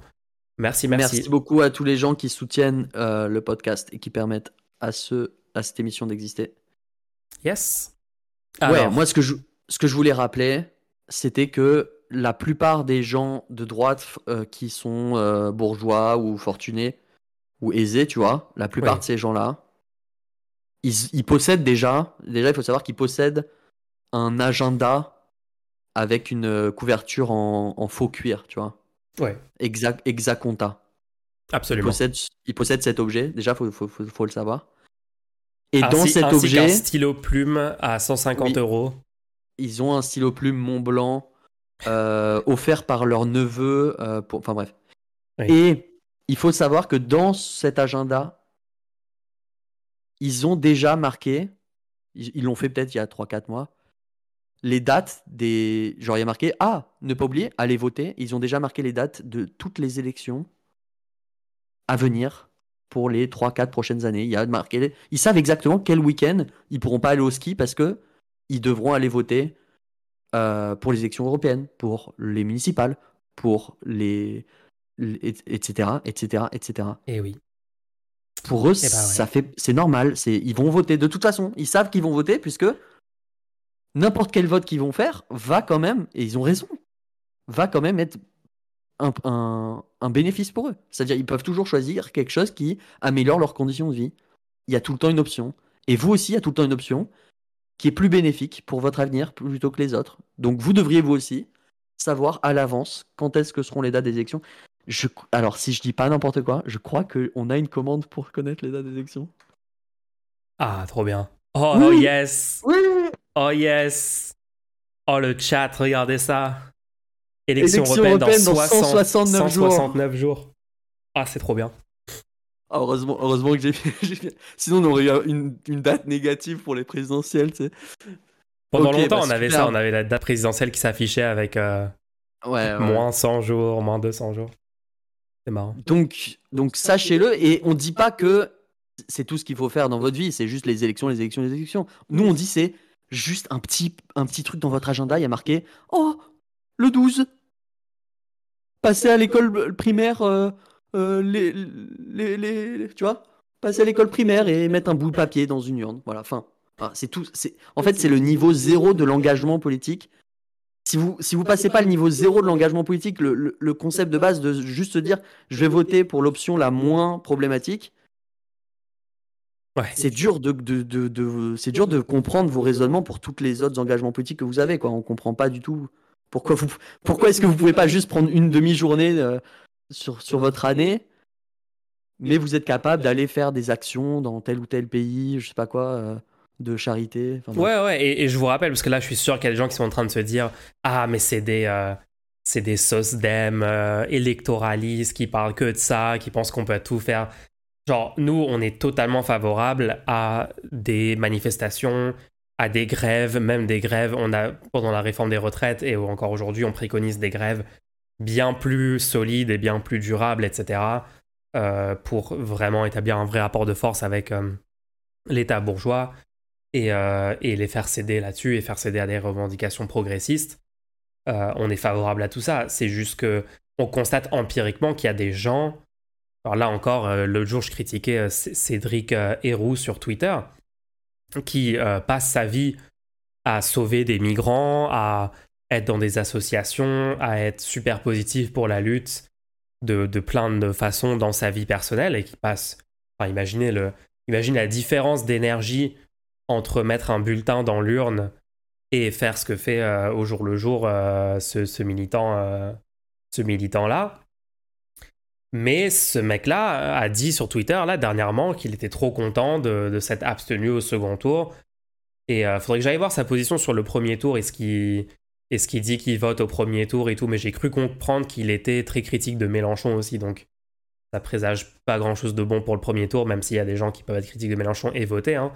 On ira se renseigner là-dessus. Mais, mais juste, voilà, ça existe des gens. Ça, c'est vraiment les gens que je comprends le moins. C'est les gens qui vont passer énormément de temps et d'énergie à lutter euh, en dehors des institutions, que ce soit par la grève, par la manifestation, par l'action locale dans des, euh, dans des collectifs, euh, genre des, faire des ads, j'en sais rien, de plein, plein, plein de façons, ils vont, ils vont essayer de changer le monde, mais ils vont ne pas participer aux élections ou même préconiser publiquement que les gens s'abstiennent ou que les gens ne participent pas pour voter pour le moins pire à chaque fois. Et ça, c'est vraiment ça me laisse avec tout un tas de points d'interrogation comme ça euh, au-dessus de ma tête. Je suis là, genre, qu'est-ce que c'est que ça? Pour tous les gens qui, en ce moment même, se disent Mais quoi? Mais c'est pas le seul argument pour ne pas aller voter Vous n'avez rien compris Pour tous les gens qui se disent ça, euh, je suis désolé pour vous.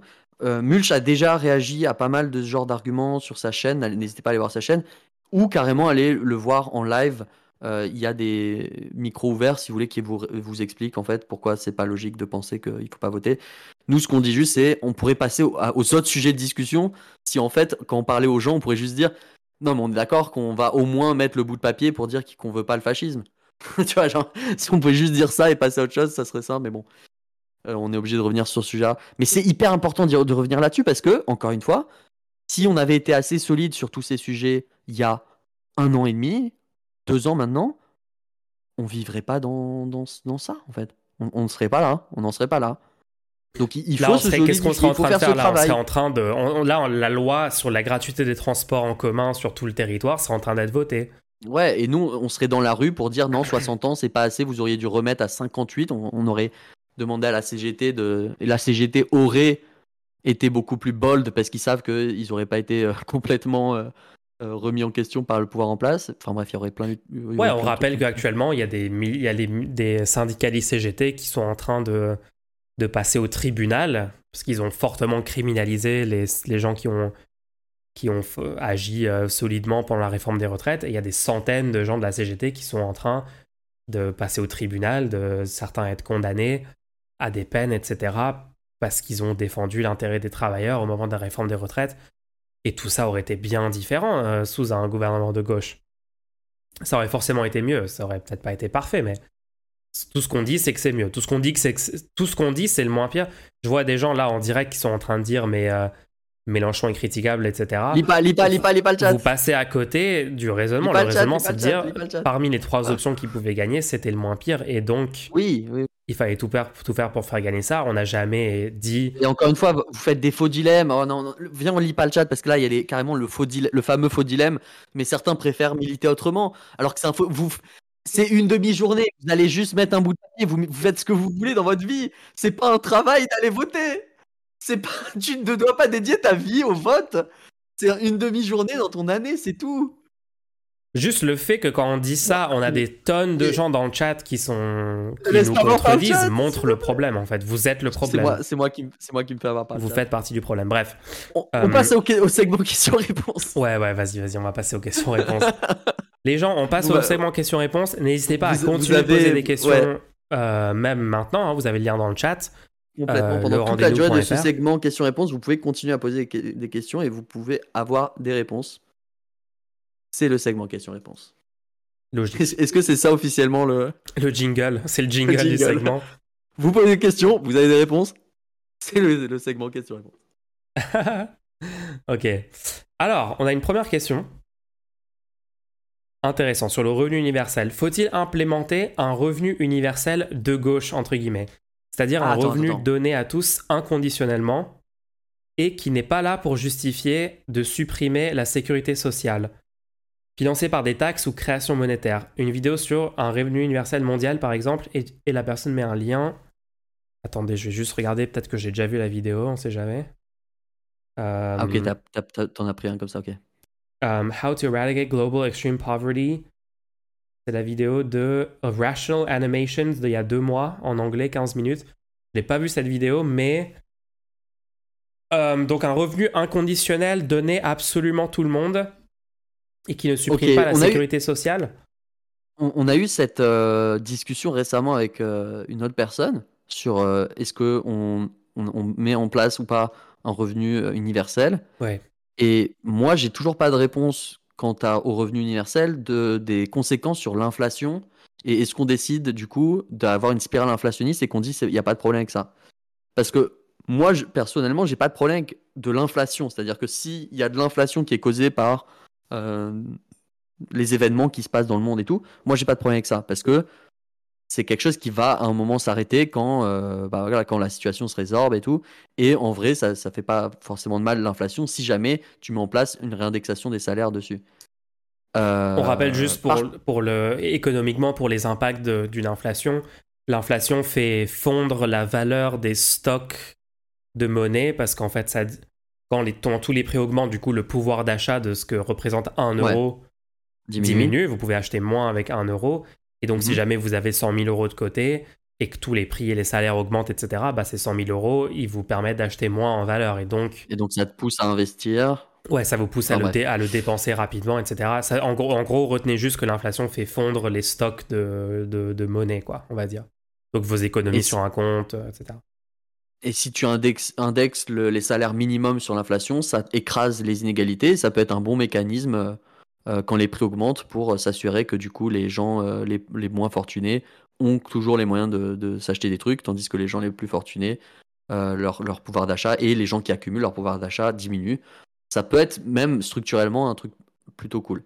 Par contre, bon, après les gens. Tu mets en place... Je rappelle juste un petit nuance à ça, c'est les gens les plus riches, souvent, leur, c'est pas de l'argent sur un compte qu'ils ont, c'est des, des actifs qu'ils possèdent, soit des logements, des parts d'entreprise, etc. Et donc tout ah, ça. On fait un deep dive sur le. Ça prend de la valeur aussi, donc techniquement, ça fait pas vraiment fondre. Enfin, c'est vraiment pas un mécanisme le plus efficace pour redistribuer la richesse non plus. Quoi. Non, je disais juste ça pour dire le problème, c'est que c'est quand l'inflation est une spirale euh, infinie qui t'empêche du coup, enfin, que tu peux pas du coup euh, réguler, que tu peux pas maîtriser.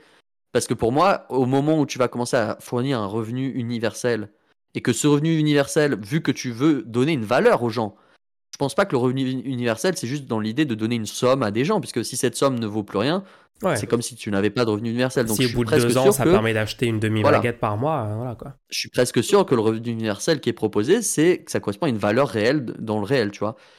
Ton revenu universel que tu vas donner aux gens, au bout d'un moment, du coup, il va faire monter tous les prix, puisque tu donnes à toute la population 500 euros de plus, par exemple. Et donc, ça va te faire augmenter les prix de tout. Et donc, tu vas devoir augmenter ton revenu universel. Et donc, dans cette. Est-ce que.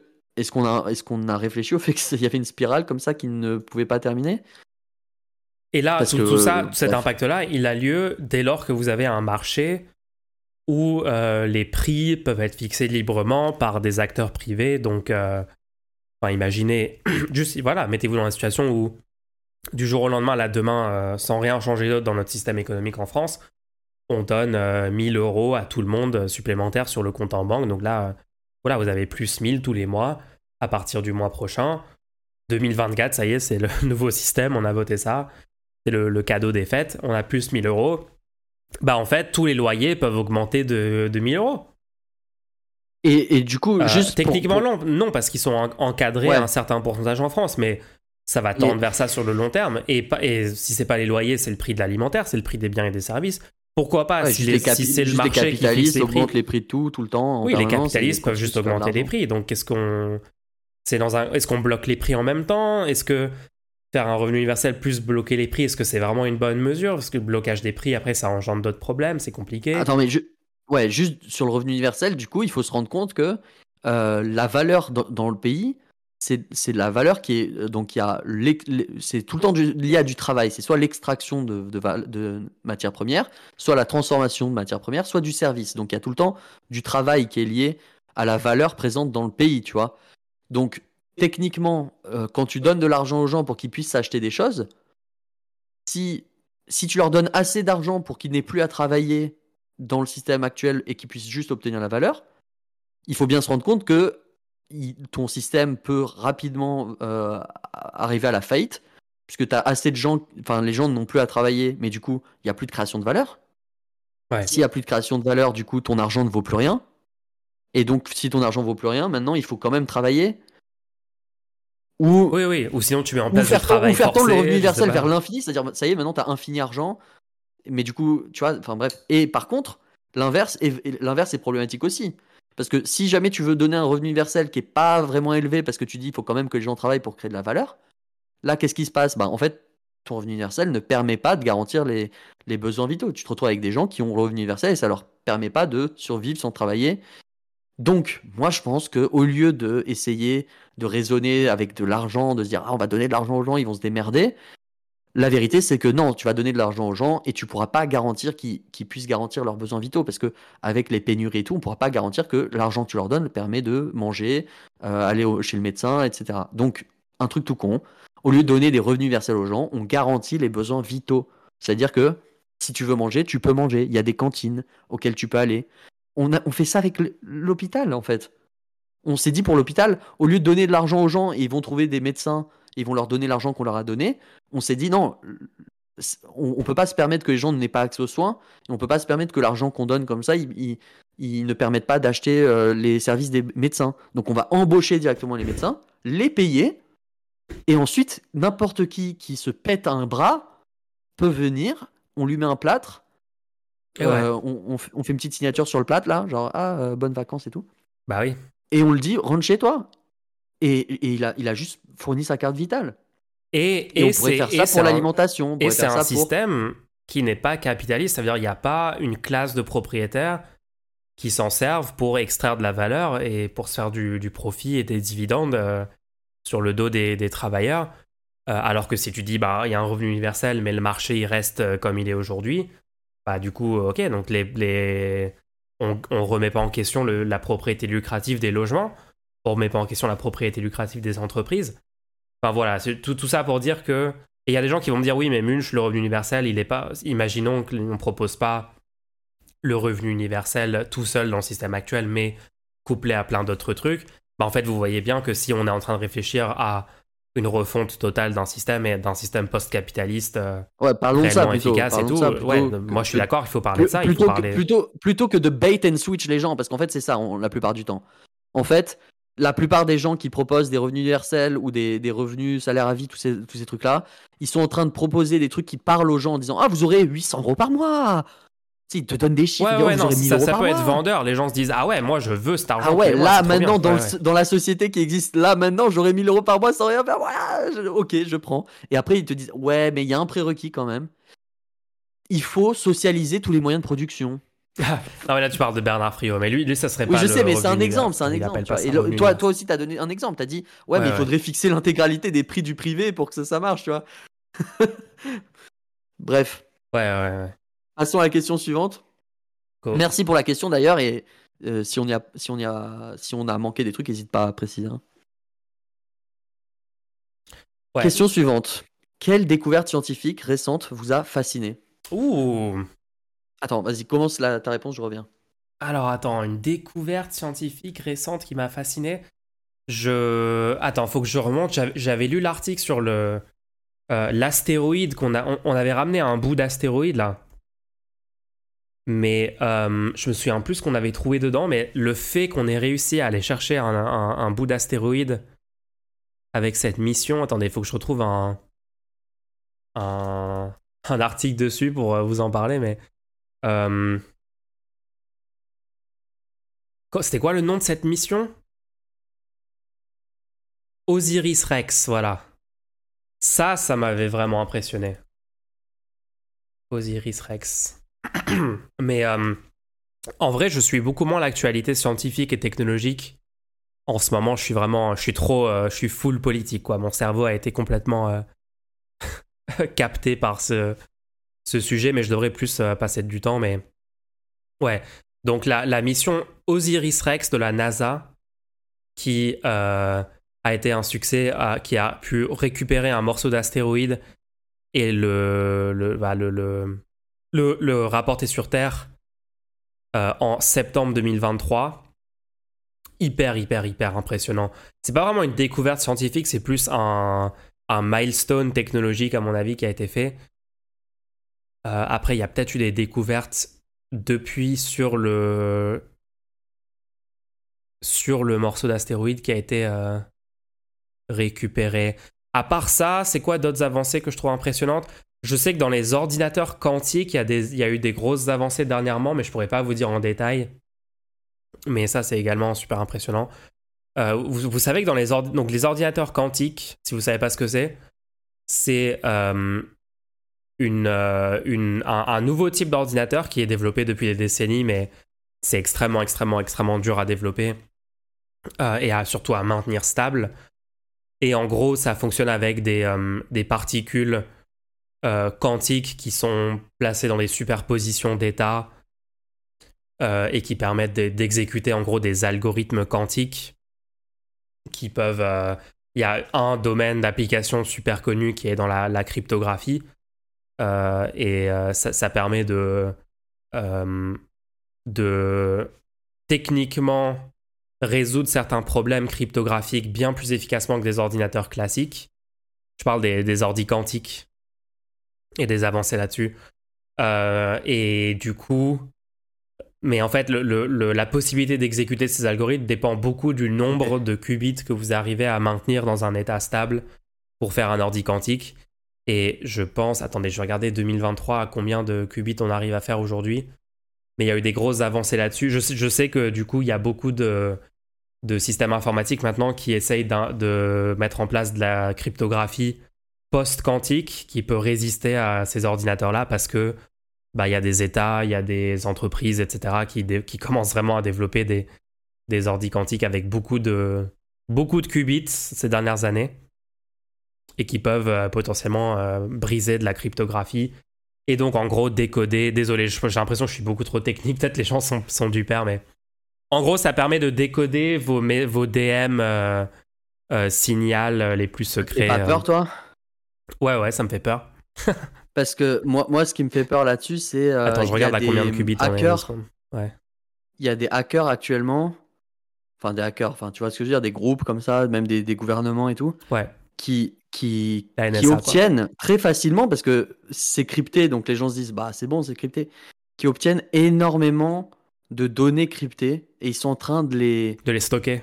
De les stocker. Ils stockent énormément de données cryptées qui est très facile. Les données cryptées sont très faciles à obtenir, puisque on part du principe qu'elles sont cryptées. Du coup, on peut les, on peut les, tu vois, les envoyer sur le, le web comme ça sans aucun problème, tu vois.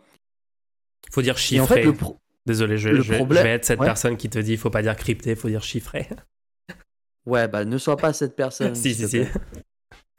Et du coup, ces données chiffrées, ces données cryptées, chiffrées, les en même temps. En fait, avec l'ordinateur quantique, en quel... enfin, là, si vous voulez euh, décoder des, données euh, chiffrées, ça mettrait, euh, bah, pour, pour certains types de données, il faut genre deux mois avec des supercomputers. Pour d'autres, c'est genre deux ans. Mais en fait, avec un ordinateur quantique, l'idée, c'est que vu que tous les calculs, enfin, la vitesse de calcul peut être exponentielle selon le nombre de calculs à effectuer. Mmh. Et du coup, ça pourrait être genre un, one-shot crack, genre bam, ça y est, t'as tout, as décrypté l'intégralité des codes de toute la. tu vois, tu as des bases de données entières. Moi, ça me fait peur. C'est-à-dire qu'un jour, boum, il y aura des énormes, des énormes blocs de données qui, qui datent de, il y a 5 ans qui sont décryptés d'un seul coup. Enfin bref. Bah en fait, ouais, en fait, la NSA va pouvoir se rendre compte que, en fait, euh, ah, telle, telle communication entre le. L'Iran et la Corée du Nord, il y a 30 ans, en fait, ils avaient tel truc. Enfin, ouais, ouais, ils vont pouvoir. Euh, après, après, enfin, bon, bref, après, on peut aller. Ça, si on parle de sécurité informatique, on peut vraiment rentrer dans, beaucoup de trucs. ouais, ouais, non mais. Euh, ok. Ok. Donc c'était ça, toi, ta découverte scientifique? Je sais pas, je sais pas, je sais pas. C'est les premiers trucs auxquels j'ai pensé. Il y a sans doute des meilleurs trucs, hein, mais euh, des découvertes scientifiques récentes. Le truc des ondes quantiques qu'on ait réussi à prouver qu'en fait les. Non, les ondes gravitationnelles, c'est assez, c'est assez, fou ça, ouais. Ça, c'était assez, assez insane, hein. en vrai. C'était il y a, a 2-3 ans maintenant, 3-4 ans peut-être. Est-ce qu'on parle de découverte scientifique ou juste d'avancée scientifique parce que c'est pas la même chose? Découverte scientifique, j'ai l'impression c'est pas trop, il euh, y a pas trop de trucs euh, foufou, euh, enfin qu'on peut facilement relier parce que en découverte scientifique, tu pourrais sortir des trucs du style ah on a trouvé une nouvelle forme qui permet de paver l'espace de manière non régulière. Enfin il y a des, tu, peux sortir des trucs comme ça, mais bon, est-ce que vraiment c'est ça nous intéresse, ça nous, ça nous, ça nous, enfin si c'est marrant, mais est-ce que ça nous fascine? Je sais pas. Moi, ce qui m'avait fasciné, c'était le télescope qu'on avait mis euh, sur un point, euh, spéciale de, de l'orbite de la Terre qui était, euh, qui était stable, qui était très très loin là de, de la Terre. Ouais. Ça, ça m'avait impressionné euh, qu'on avait réussi à faire ça et qu'on avait un, un super télescope grâce à ça. Mais c'est pas une découverte scientifique, tu vois. J'avoue, euh, on répond plus sur des trucs, euh, des trucs technologiques.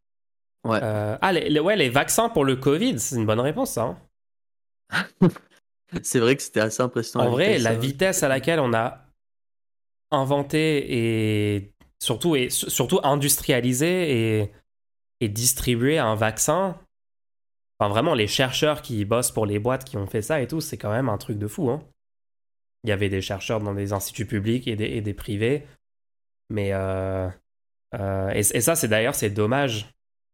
C'est dommage que euh, un tas de gens qui se disaient à gauche ou qui sont au sein de la gauche était, enfin, confondait la critique du système capitaliste et du Ouais. système économique qui gérait la le- distribution de ces vaccins-là le et les progrès technologiques faits par les.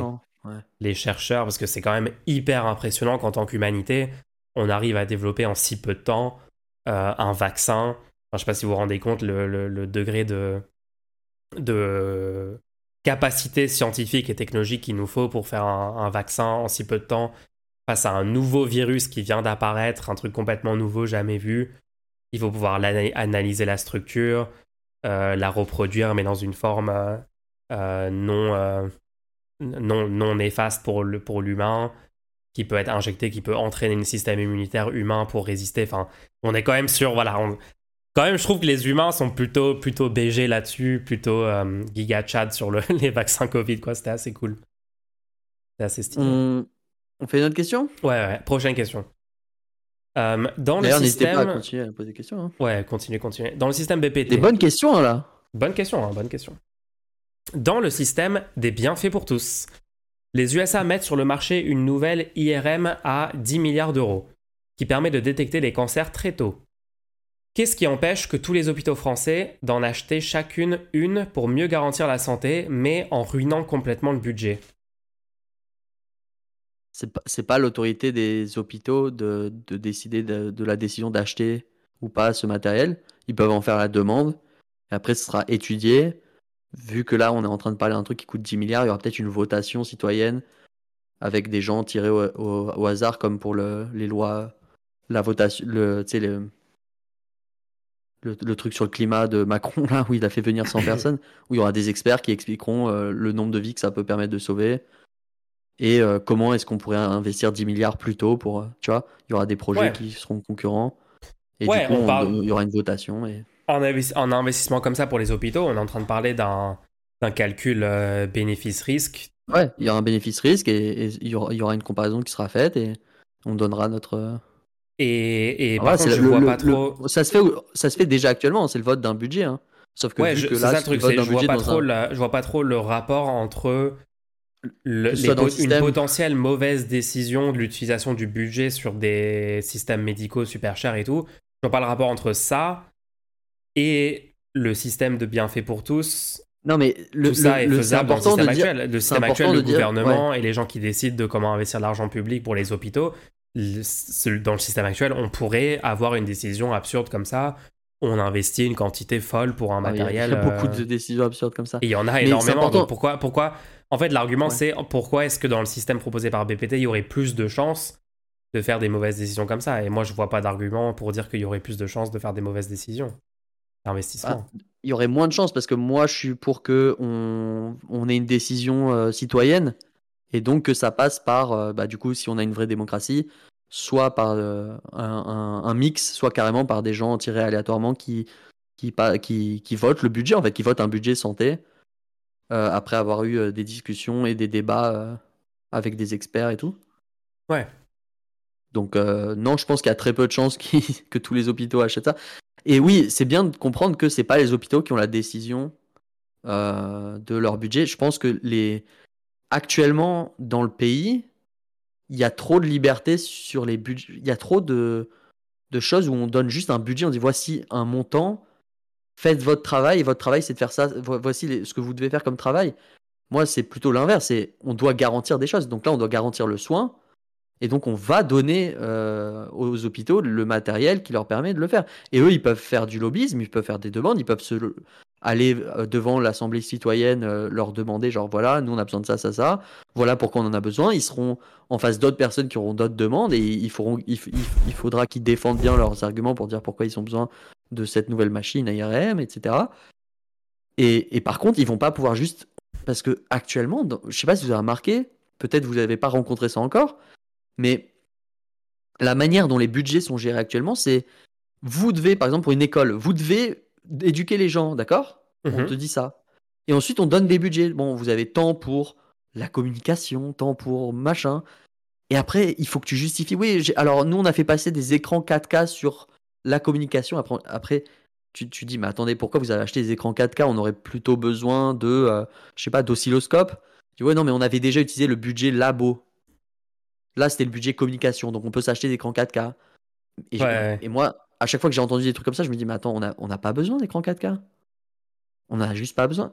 Et juste ce qu'on me répondait, c'était, oui, mais si on n'utilise pas l'intégralité du budget qu'on nous a décerné, on va, pour les prochaines estimations de notre besoin d'argent, on va nous dire qu'en fait, on n'avait pas besoin d'autant, puisque là, on l'a pas utilisé cette année-là. Ah ouais, non, ça, c'est des trucs qui arrivent, ça, c'est des trucs absurdes.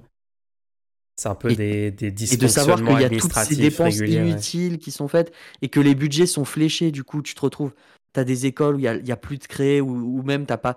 As des... Moi, c'était des écrans numériques avec des projecteurs que aucun prof n'était formé dessus. Aucun prof ne les utilisait. Ils prenaient tous des marqueurs et ils écrivaient sur les tableaux numériques. Oui, alors que tu oui, oui, pas parce que ça, ouais, enfin, là, on prend des, des, exemples de notre expérience personnelle, mais il y a plein d'autres contextes où il y a des C'est ça, dans toutes les administrations, il y a des budgets qui sont décernés comme ça pour des trucs spécifiques.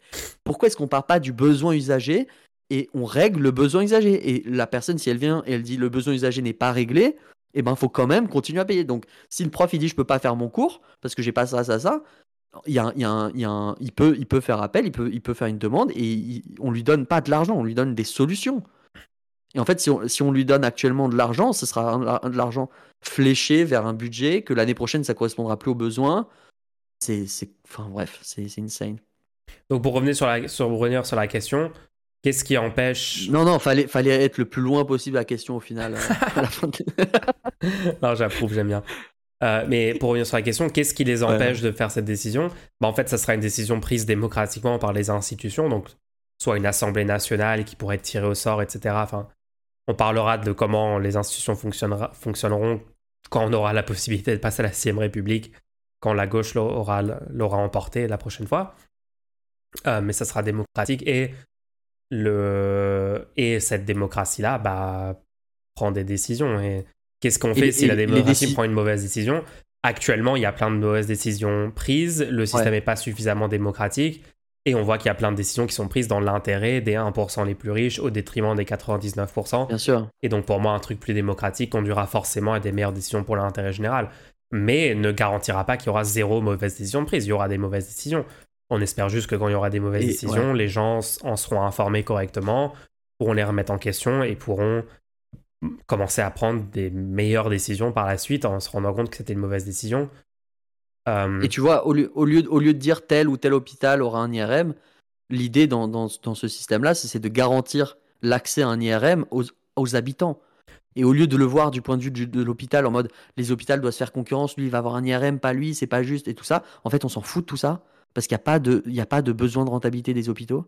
Et en fait, on va garantir aux citoyens chaque citoyen doit être, par exemple, à 45 minutes d'un hôpital, d'un IRM.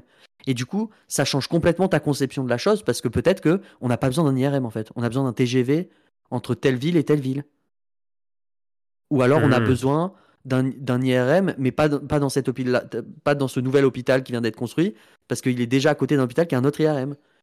Et dans, dans la société actuelle, ce n'est pas possible de penser comme ça. Parce que dans la société actuelle, le nouvel hôpital, il doit faire concurrence avec l'ancien. Et il va dire il nous faut tous les trucs à la pointe, il nous faut absolument qu'on ait tous les matériaux. Et après, tu te retrouves avec le truc à la pointe de la technologie de fou. Et il n'y a pas un seul euh, médecin disponible. Ils sont tous en train de dormir parce qu'ils sont crevés. Ils ont fait 8 shifts il y a 3 secondes. Et toi, tu es là sur une, civière à côté d'un IRM qui coûte 10 milliards. Et il peut pas être utilisé parce qu'il n'y a personne pour le maniper. Genre, c'est ça le. c'est réel. Mais ouais, ouais, non, mais si jamais les USA mettent sur le marché un nouvel IRM qui permet de détecter les cancers très tôt. Disons pas 10 milliards, c'est un peu abusé, mais disons 100 millions, d'accord, c'est très cher déjà. 100 millions, bah ouais, la, France sans doute. déjà, la France normalement pourrait en développer un parce que la France a des capacités technologiques et scientifiques et de recherche. Euh, et il faut, les, il faut les booster à fond pour que ce soit la France qui fasse cette découverte en premier. Euh, mais si c'est les US qui le font, bah ouais, on achètera sans doute euh, une, une machine comme ça pour que on puisse détecter les cancers très tôt. Et ça sera disponible dans les hôpitaux publics gratuits. et même si ça coûte 100 milliards, ouais, 100 milliards, c'est pas pour un truc. bon, après, c'est un, un, coût euh, bénéfice-risque. Il faudrait voir les spécifications de la machine, etc. etc. Bref, très bonne question. On passe, on passe à la question suivante. Question suivante. Est-ce qu'il y a une question suivante? Ouais. Il y a une question qui a été posée il y a 4 jours. Ah, ok. Vas-y. Euh, n'hésitez pas à continuer à faire des questions. Hein. On reste là tant qu'il y a des questions, les gens. Hein. Nous, on est, nous, on est prêts à passer le Noël avec vous pour vous répondre à vos questions. C'est quoi la lutte culturelle? Alors là, il y a une citation d'une vidéo sur la, réaction au premier tour. Alors c'est vrai qu'au premier tour d'élection présidentielle, on avait fait une réaction, une vidéo de réaction. On voulait pas du tout streamer à la base. Parce que, bon voilà quoi, c'est le premier tour, c'est un, moment où on voulait être tranquille quoi. Le fait est qu'on avait vu que plein de gens streamaient à ce moment-là, mais disaient oh là là, c'est la mort du monde, c'est horrible, c'est horrible. Du coup, on s'est dit on est obligé de streamer pour, pour qu'il y ait au moins un message, genre pas positif, mais enthousiasmant, genre on peut quand même continuer à agir, dans, on peut quand même faire des trucs dans le bon sens. Et d'ailleurs, c'était nécessaire puisque derrière, il fallait faire le, les législatives. C'est comme ça qu'on a eu. Euh, c'est grâce aux gens qui, étaient, qui sont restés enthousiasmés, qui sont restés euh, actifs dans la euh, lutte, efficaces et actifs, qu'aujourd'hui on n'a pas une, une, majorité absolue pour la droite et l'extrême droite. On est, qu'on a du débat au Parlement et tout qu'on peut se permettre de pas d'avoir des, des, la loi retraite, tu vois, que, qui, qui, a un peu de suspense, quoi, que ce soit pas genre direct, boum. Et ouais. Donc là, du coup, la question c'est c'est quoi la lutte culturelle? Et donc j'ai écouté l'extrait en question. C'est un extrait où je dis euh, que oui, donc il y a quelqu'un qui disait dans le chat. Oh, Macron se dit socialiste quand même, donc euh, vous pouvez. Là, vous vous, dites qu'il qu'il a jamais été de gauche, mais quand même, lui se dit socialiste. Et moi, à ce moment-là, je réponds Ah, bah ça, ça, ça, ça fait partie de la lutte culturelle. En fait, faut pas prendre en compte ce que la personne prétend être. Et donc là, la question, c'est c'est quoi la lutte culturelle? Et en fait, là, je parlais de la lutte culturelle dans le sens euh, bouger les curseurs. je parlais de. Il y a, y a, plein de choses aujourd'hui dans, dans, la, dans la culture qu'on a qui semblent normales, qui semblent logiques, et qu'il faut pourtant remettre fondamentalement en question. On en parlait tout à l'heure sur le vote, l'idée que il faut voter euh, de manière euh, euh, alignée avec ses, idées, etc. Alors que non, il faut voter pour ce qui permet d'avoir les conséquences les moins pires à chaque fois, tu vois. Et ça, c'est c'est de la lutte culturelle. Nous, on mène cette lutte, on fait en sorte que les gens juste se posent la question de est-ce que c'est vrai en fait ce qu'on m'a dit culturellement qu'il fallait voter pour ces idées et non etc etc est-ce que c'est vrai de, dire que voter légitime la, le système bourgeois Le système bourgeois. Et il y a plein, en fait, il y a plein de trucs, euh, il y a plein de petits combats. Euh, et on, parle, on parle d'une lutte culturelle au, plutôt au sein, dans ces, pour ces trucs-là de vote et tout, c'est plutôt au sein de, des gens qui se considèrent de gauche en France, d'accord? Ouais. Euh, ouais, après, il y a la lutte culturelle plus, plus largement dans le pays sur la, avec la fenêtre d'Overton, etc. Hmm. Euh, mais, tu, mais tu vois, il y a plein, il y a plein, plein de petites questions comme ça où euh, beaucoup de gens pourraient se dire ouais bon c'est une manière de parler, c'est pas très grave.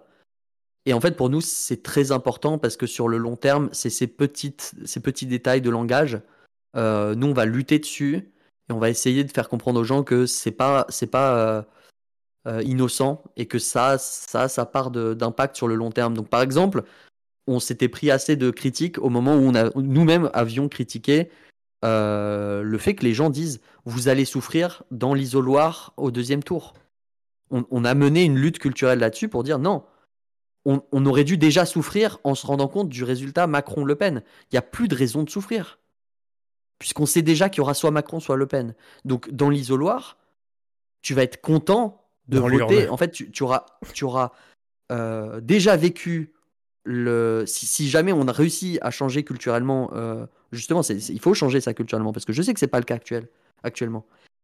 si on réussit, en fait, les gens, au lieu de, de se sentir mal au moment où ils votent, ils se sentent mal au moment où ils apprennent le résultat Macron-Le Pen. Parce que, en fait, une fois que tu t'es senti mal à ce moment-là, tu sais que ça sera Macron ou Le Pen. On sait que l'issue, il n'y a pas d'autre issue dans la 5ème République. Il n'y a pas un truc où, ah bah ok, vous avez pas l'air d'aimer, donc on relance, un, on relance le, Ouais, le vote. ouais, et ou, puis euh, juste, en fait, le, le- vous voulez comprendre la lutte culturelle bah, Le fait que quand la, ré- la réforme des retraites, euh, la, la loi immigration passe cette semaine, qu'il y a juste des milliers de personnes dans ce pays, leur premier réflexe c'est de dire Oh, bah on a bien fait de faire barrage, lol Ça, voilà, ça c'est les- il faut une lutte culturelle pour que ça soit pas ça le réflexe des gens. Faut, faut pas que ça soit ça la réaction. Faut- la réaction, faut que ça soit venez, on essaye de mettre des autres gens au pouvoir et pas de directement essayer de remettre en cause et le, le- le choix du second tour de, de choisir le moins Ouais. pire. Et ça, c'est des exemples, hein, il y en a plein d'autres. hein. Il, y a plein de, il y a plein de petits détails culturellement qu'on essaie de changer. Par exemple, le fait de pouvoir critiquer une prise de position sans que la personne se sente attaquée Ouais. en tant que telle. Oui, tu quand vois, je genre, nous, critique on a- on a Cédric critiqué- Héroux parce que il a dit euh, je suis trop content de pas avoir voté Macron au second tour, qu'il n'y ait pas des milliers de personnes qui me tombent dessus en me disant mais lui a lutté, euh, euh, il est valide en tant que militant, comment tu oses le critiquer Il a tellement plus de valeur que toi en tant que militant. Ça, c'est un problème culturellement. moi, je me qu'on ne comprenne je- pas je qu'on peut je critiquer pense- des gens pour des positions et sans Les- remettre en question les trucs bien qu'ils ont fait en fait. C'est un problème. L'exemple le plus probant, parce que là tu prends un exemple récent, mais je pense que les gens sera- se rendront compte avec un exemple un peu plus euh, vieux, quoi. Euh, avec euh, Bégodeau. Je pense sur Bégodeau, toi à la base, sur Bégodeau, t'as juste dit Ah, ce mec, sur le vote, il, y a- il est complètement euh, catastrophique. Oui. Et les gens ont- t'ont dit. Les gens ont vraiment commencé à dire mais t'as pas lu ses livres et tout alors qu'en fait on s'en fiche. Le mec a pris la parole publiquement pour dire que on- il, il sortait un livre sur comment occuper un dimanche d'élection. Genre il y a Oui. pas besoin d'aller plus loin. On est en train de faire au critiquer de sa prise de dimanche sur l'élection. euh, ouais, ouais. Ouais, ouais, ou juste la culture de mettre sur un piédestal euh, toute information ou toute position politique qui est donnée dans un livre. Ouais, ça de aussi, dire ça les aussi on mène livres cette ont lutte. intrinsèquement plus de valeur que tous les autres moyens de communication ou de propagande politique. Et donc Enfin, là, pour de répondre à la question d'origine, dans l'extrait spécifiquement, nous, on a cette lutte culturelle sur l'étiquettisme. C'est-à-dire que le fait qu'on va respecter des étiquettes que s'attribuent les gens. C'est-à-dire la, la personne peut arriver dans une discussion dire bonjour, je suis de gauche, je suis euh, humaniste. euh, Laïque. je suis, tu vois, il, il donne plein. il peut même donner ouais, des auteurs. Il peut dire euh, je lis Marx, j'aime j'aime euh, Proudhon. Tu vois, il donne des trucs comme ça. Et on part du principe que il, lui, a suffi de donner ces étiquettes, de, se les mettre autour du cou, tu vois, sans jamais définir quoi que ce soit, sans jamais expliquer quelles valeurs il défendait précisément. Et il fallait les prendre en compte et les respecter, alors que juste après, il pourrait te sortir des trucs qui sont pas du tout en accord avec ça. Et du coup, ça lui donnerait une légitimité ou quoi. Et donc là, dans le chat, la personne nous disait Mais Macron s'est dit socialiste. En fait, on s'en fout que Macron se dit socialiste si derrière, il ne fait rien de socialiste. Ouais, le même truc, c'est Hollande s'est dit de gauche, et donc, quand on critique donc, truc ça qu'a fait partie de ça l'histoire de la des gauche, la soi-disant, parce qu'il s'est dit de gauche. Du coup, n'importe ça, quel fasciste un- peut se dire de gauche et ça y est, il fait partie de l'histoire de la gauche, tu vois. c'est une dégénérescence culturelle. euh, je veux dire, euh, il y a quand même il y a beaucoup de gens qui comprennent que quand les nazis se sont dit national-socialistes, on met le socialiste dans le nom, ça veut pas dire que ce sont des socialistes. Et donc, euh, on va pas se fier aux étiquettes que se mettent des Rappel- mouvements ok. politiques. Tu te rappelles quand t'as demandé si Mussolini faisait partie de l'histoire de la gauche et ils sont buggés complètement. Ouais, ouais, non, mais il y a un tas de gens qui vont me dire, ouais, ouais, Mussolini fait partie de l'histoire de la gauche, et donc il y a quand même, il y a du fascisme à gauche aussi, puisque Mussolini, etc., vous, juste vous comprenez pas les concepts, et ça c'est un problème culturel de, de laisser des définitions euh, lentement euh, euh, être réappropriées par l'extrême droite, par exemple tous les gens qui disent que la laïcité en fait c'est pas bien, parce que la laïcité c'est quand t'es islamophobe. Non, vous êtes en train de céder la, la définition de la laïcité à l'extrême droite et laisser l'extrême droite se prétendre laïque alors qu'ils sont tous sauf laïcs. Et ça, c'est aussi un problème culturel. Bref, donc, Il y a, Ça, il y a c'est aussi des les gens exemples, qui se mais- disent. Il y a aussi les gens qui se disent mélanchonistes. C'est une catastrophe. ouais, bon, on va pas faire la liste de tous les trucs désastreux Si, contre lesquels il faut se battre. Mais ça, c'est. Mais globalement, le, le- ce qu'on disait dans ce live-là, c'était que il, a- il fallait un tas de changements culturels au sein, Ouais. globalement, de la gauche française, de tous les gens qui se disent de gauche. Malheureusement, la gauche est infiltrée et et il y a, y a, plein d'idées qui se diffusent en, qui se diffusent en son sein qui sont très néfastes pour la victoire de la gauche, pour la bonne compréhension, pour euh, lutter contre l'obscurantisme ambiant, pour que les gens aient des idées claires politiquement et des revendications positives et claires en comprenant bien les, bien les tenants et les aboutissants du système, les tenants et les aboutissants idéologiques et toutes ces choses-là. Et que euh, il va falloir, euh, ouais, il faut lutter contre le confusionnisme ambiant et contre, contre des idées néfastes qui sont très enracinées dans la culture considérée de gauche. Ah, il y a aussi le fait de couper la parole qui devrait être normalisé aussi. bon, vas-y, mais euh, voilà, j'espère que ça répond à la question sur euh, la, lutte culturelle. Il y a aussi le euh. clanisme, le fait de, de, se penser en clan, nous contre eux, tout ça, enfin. Bref. Ouais, ouais. On va, ouais, on va, on va, pas faire la liste de tous les trucs sur lesquels on se combat, mais oui, si on parle de lutte culturelle, c'est tous les trucs dans la culture actuelle qu'on trouve néfastes et qu'on veut changer. Yes. J'espère qu'on a bien répondu à ta question. Giga réponse là. Ouais, non, là, Là, je pense qu'on a bien répondu à je la question. Je pense qu'on a bien répondu. Et euh, bah, du coup, je pense qu'il n'y a plus d'autres questions. Donc. N'hésitez pas à continuer à en faire pendant la semaine. On, est, on y répondra pendant le prochain épisode. Hein. Là, la plupart des questions étaient posées pendant la semaine. Ça fait très plaisir d'ailleurs. Ça veut dire que moi, ça me fait plaisir parce que ça veut dire qu'il y a des gens, ils ont regardé le React premier tour, on est là et ils se sont dit Ah, j'ai un, un truc que je comprends pas là. Je vais te poser la question pour le rendez-vous. Ouais, ça, je trouve ça trop marrant. Bien joué les gens, c'est trop cool. Prenez soin de vous les gens, force à vous, joyeuses fêtes. Et euh, on se donne rendez-nous la semaine prochaine. Ciao Rendez-nous la semaine prochaine.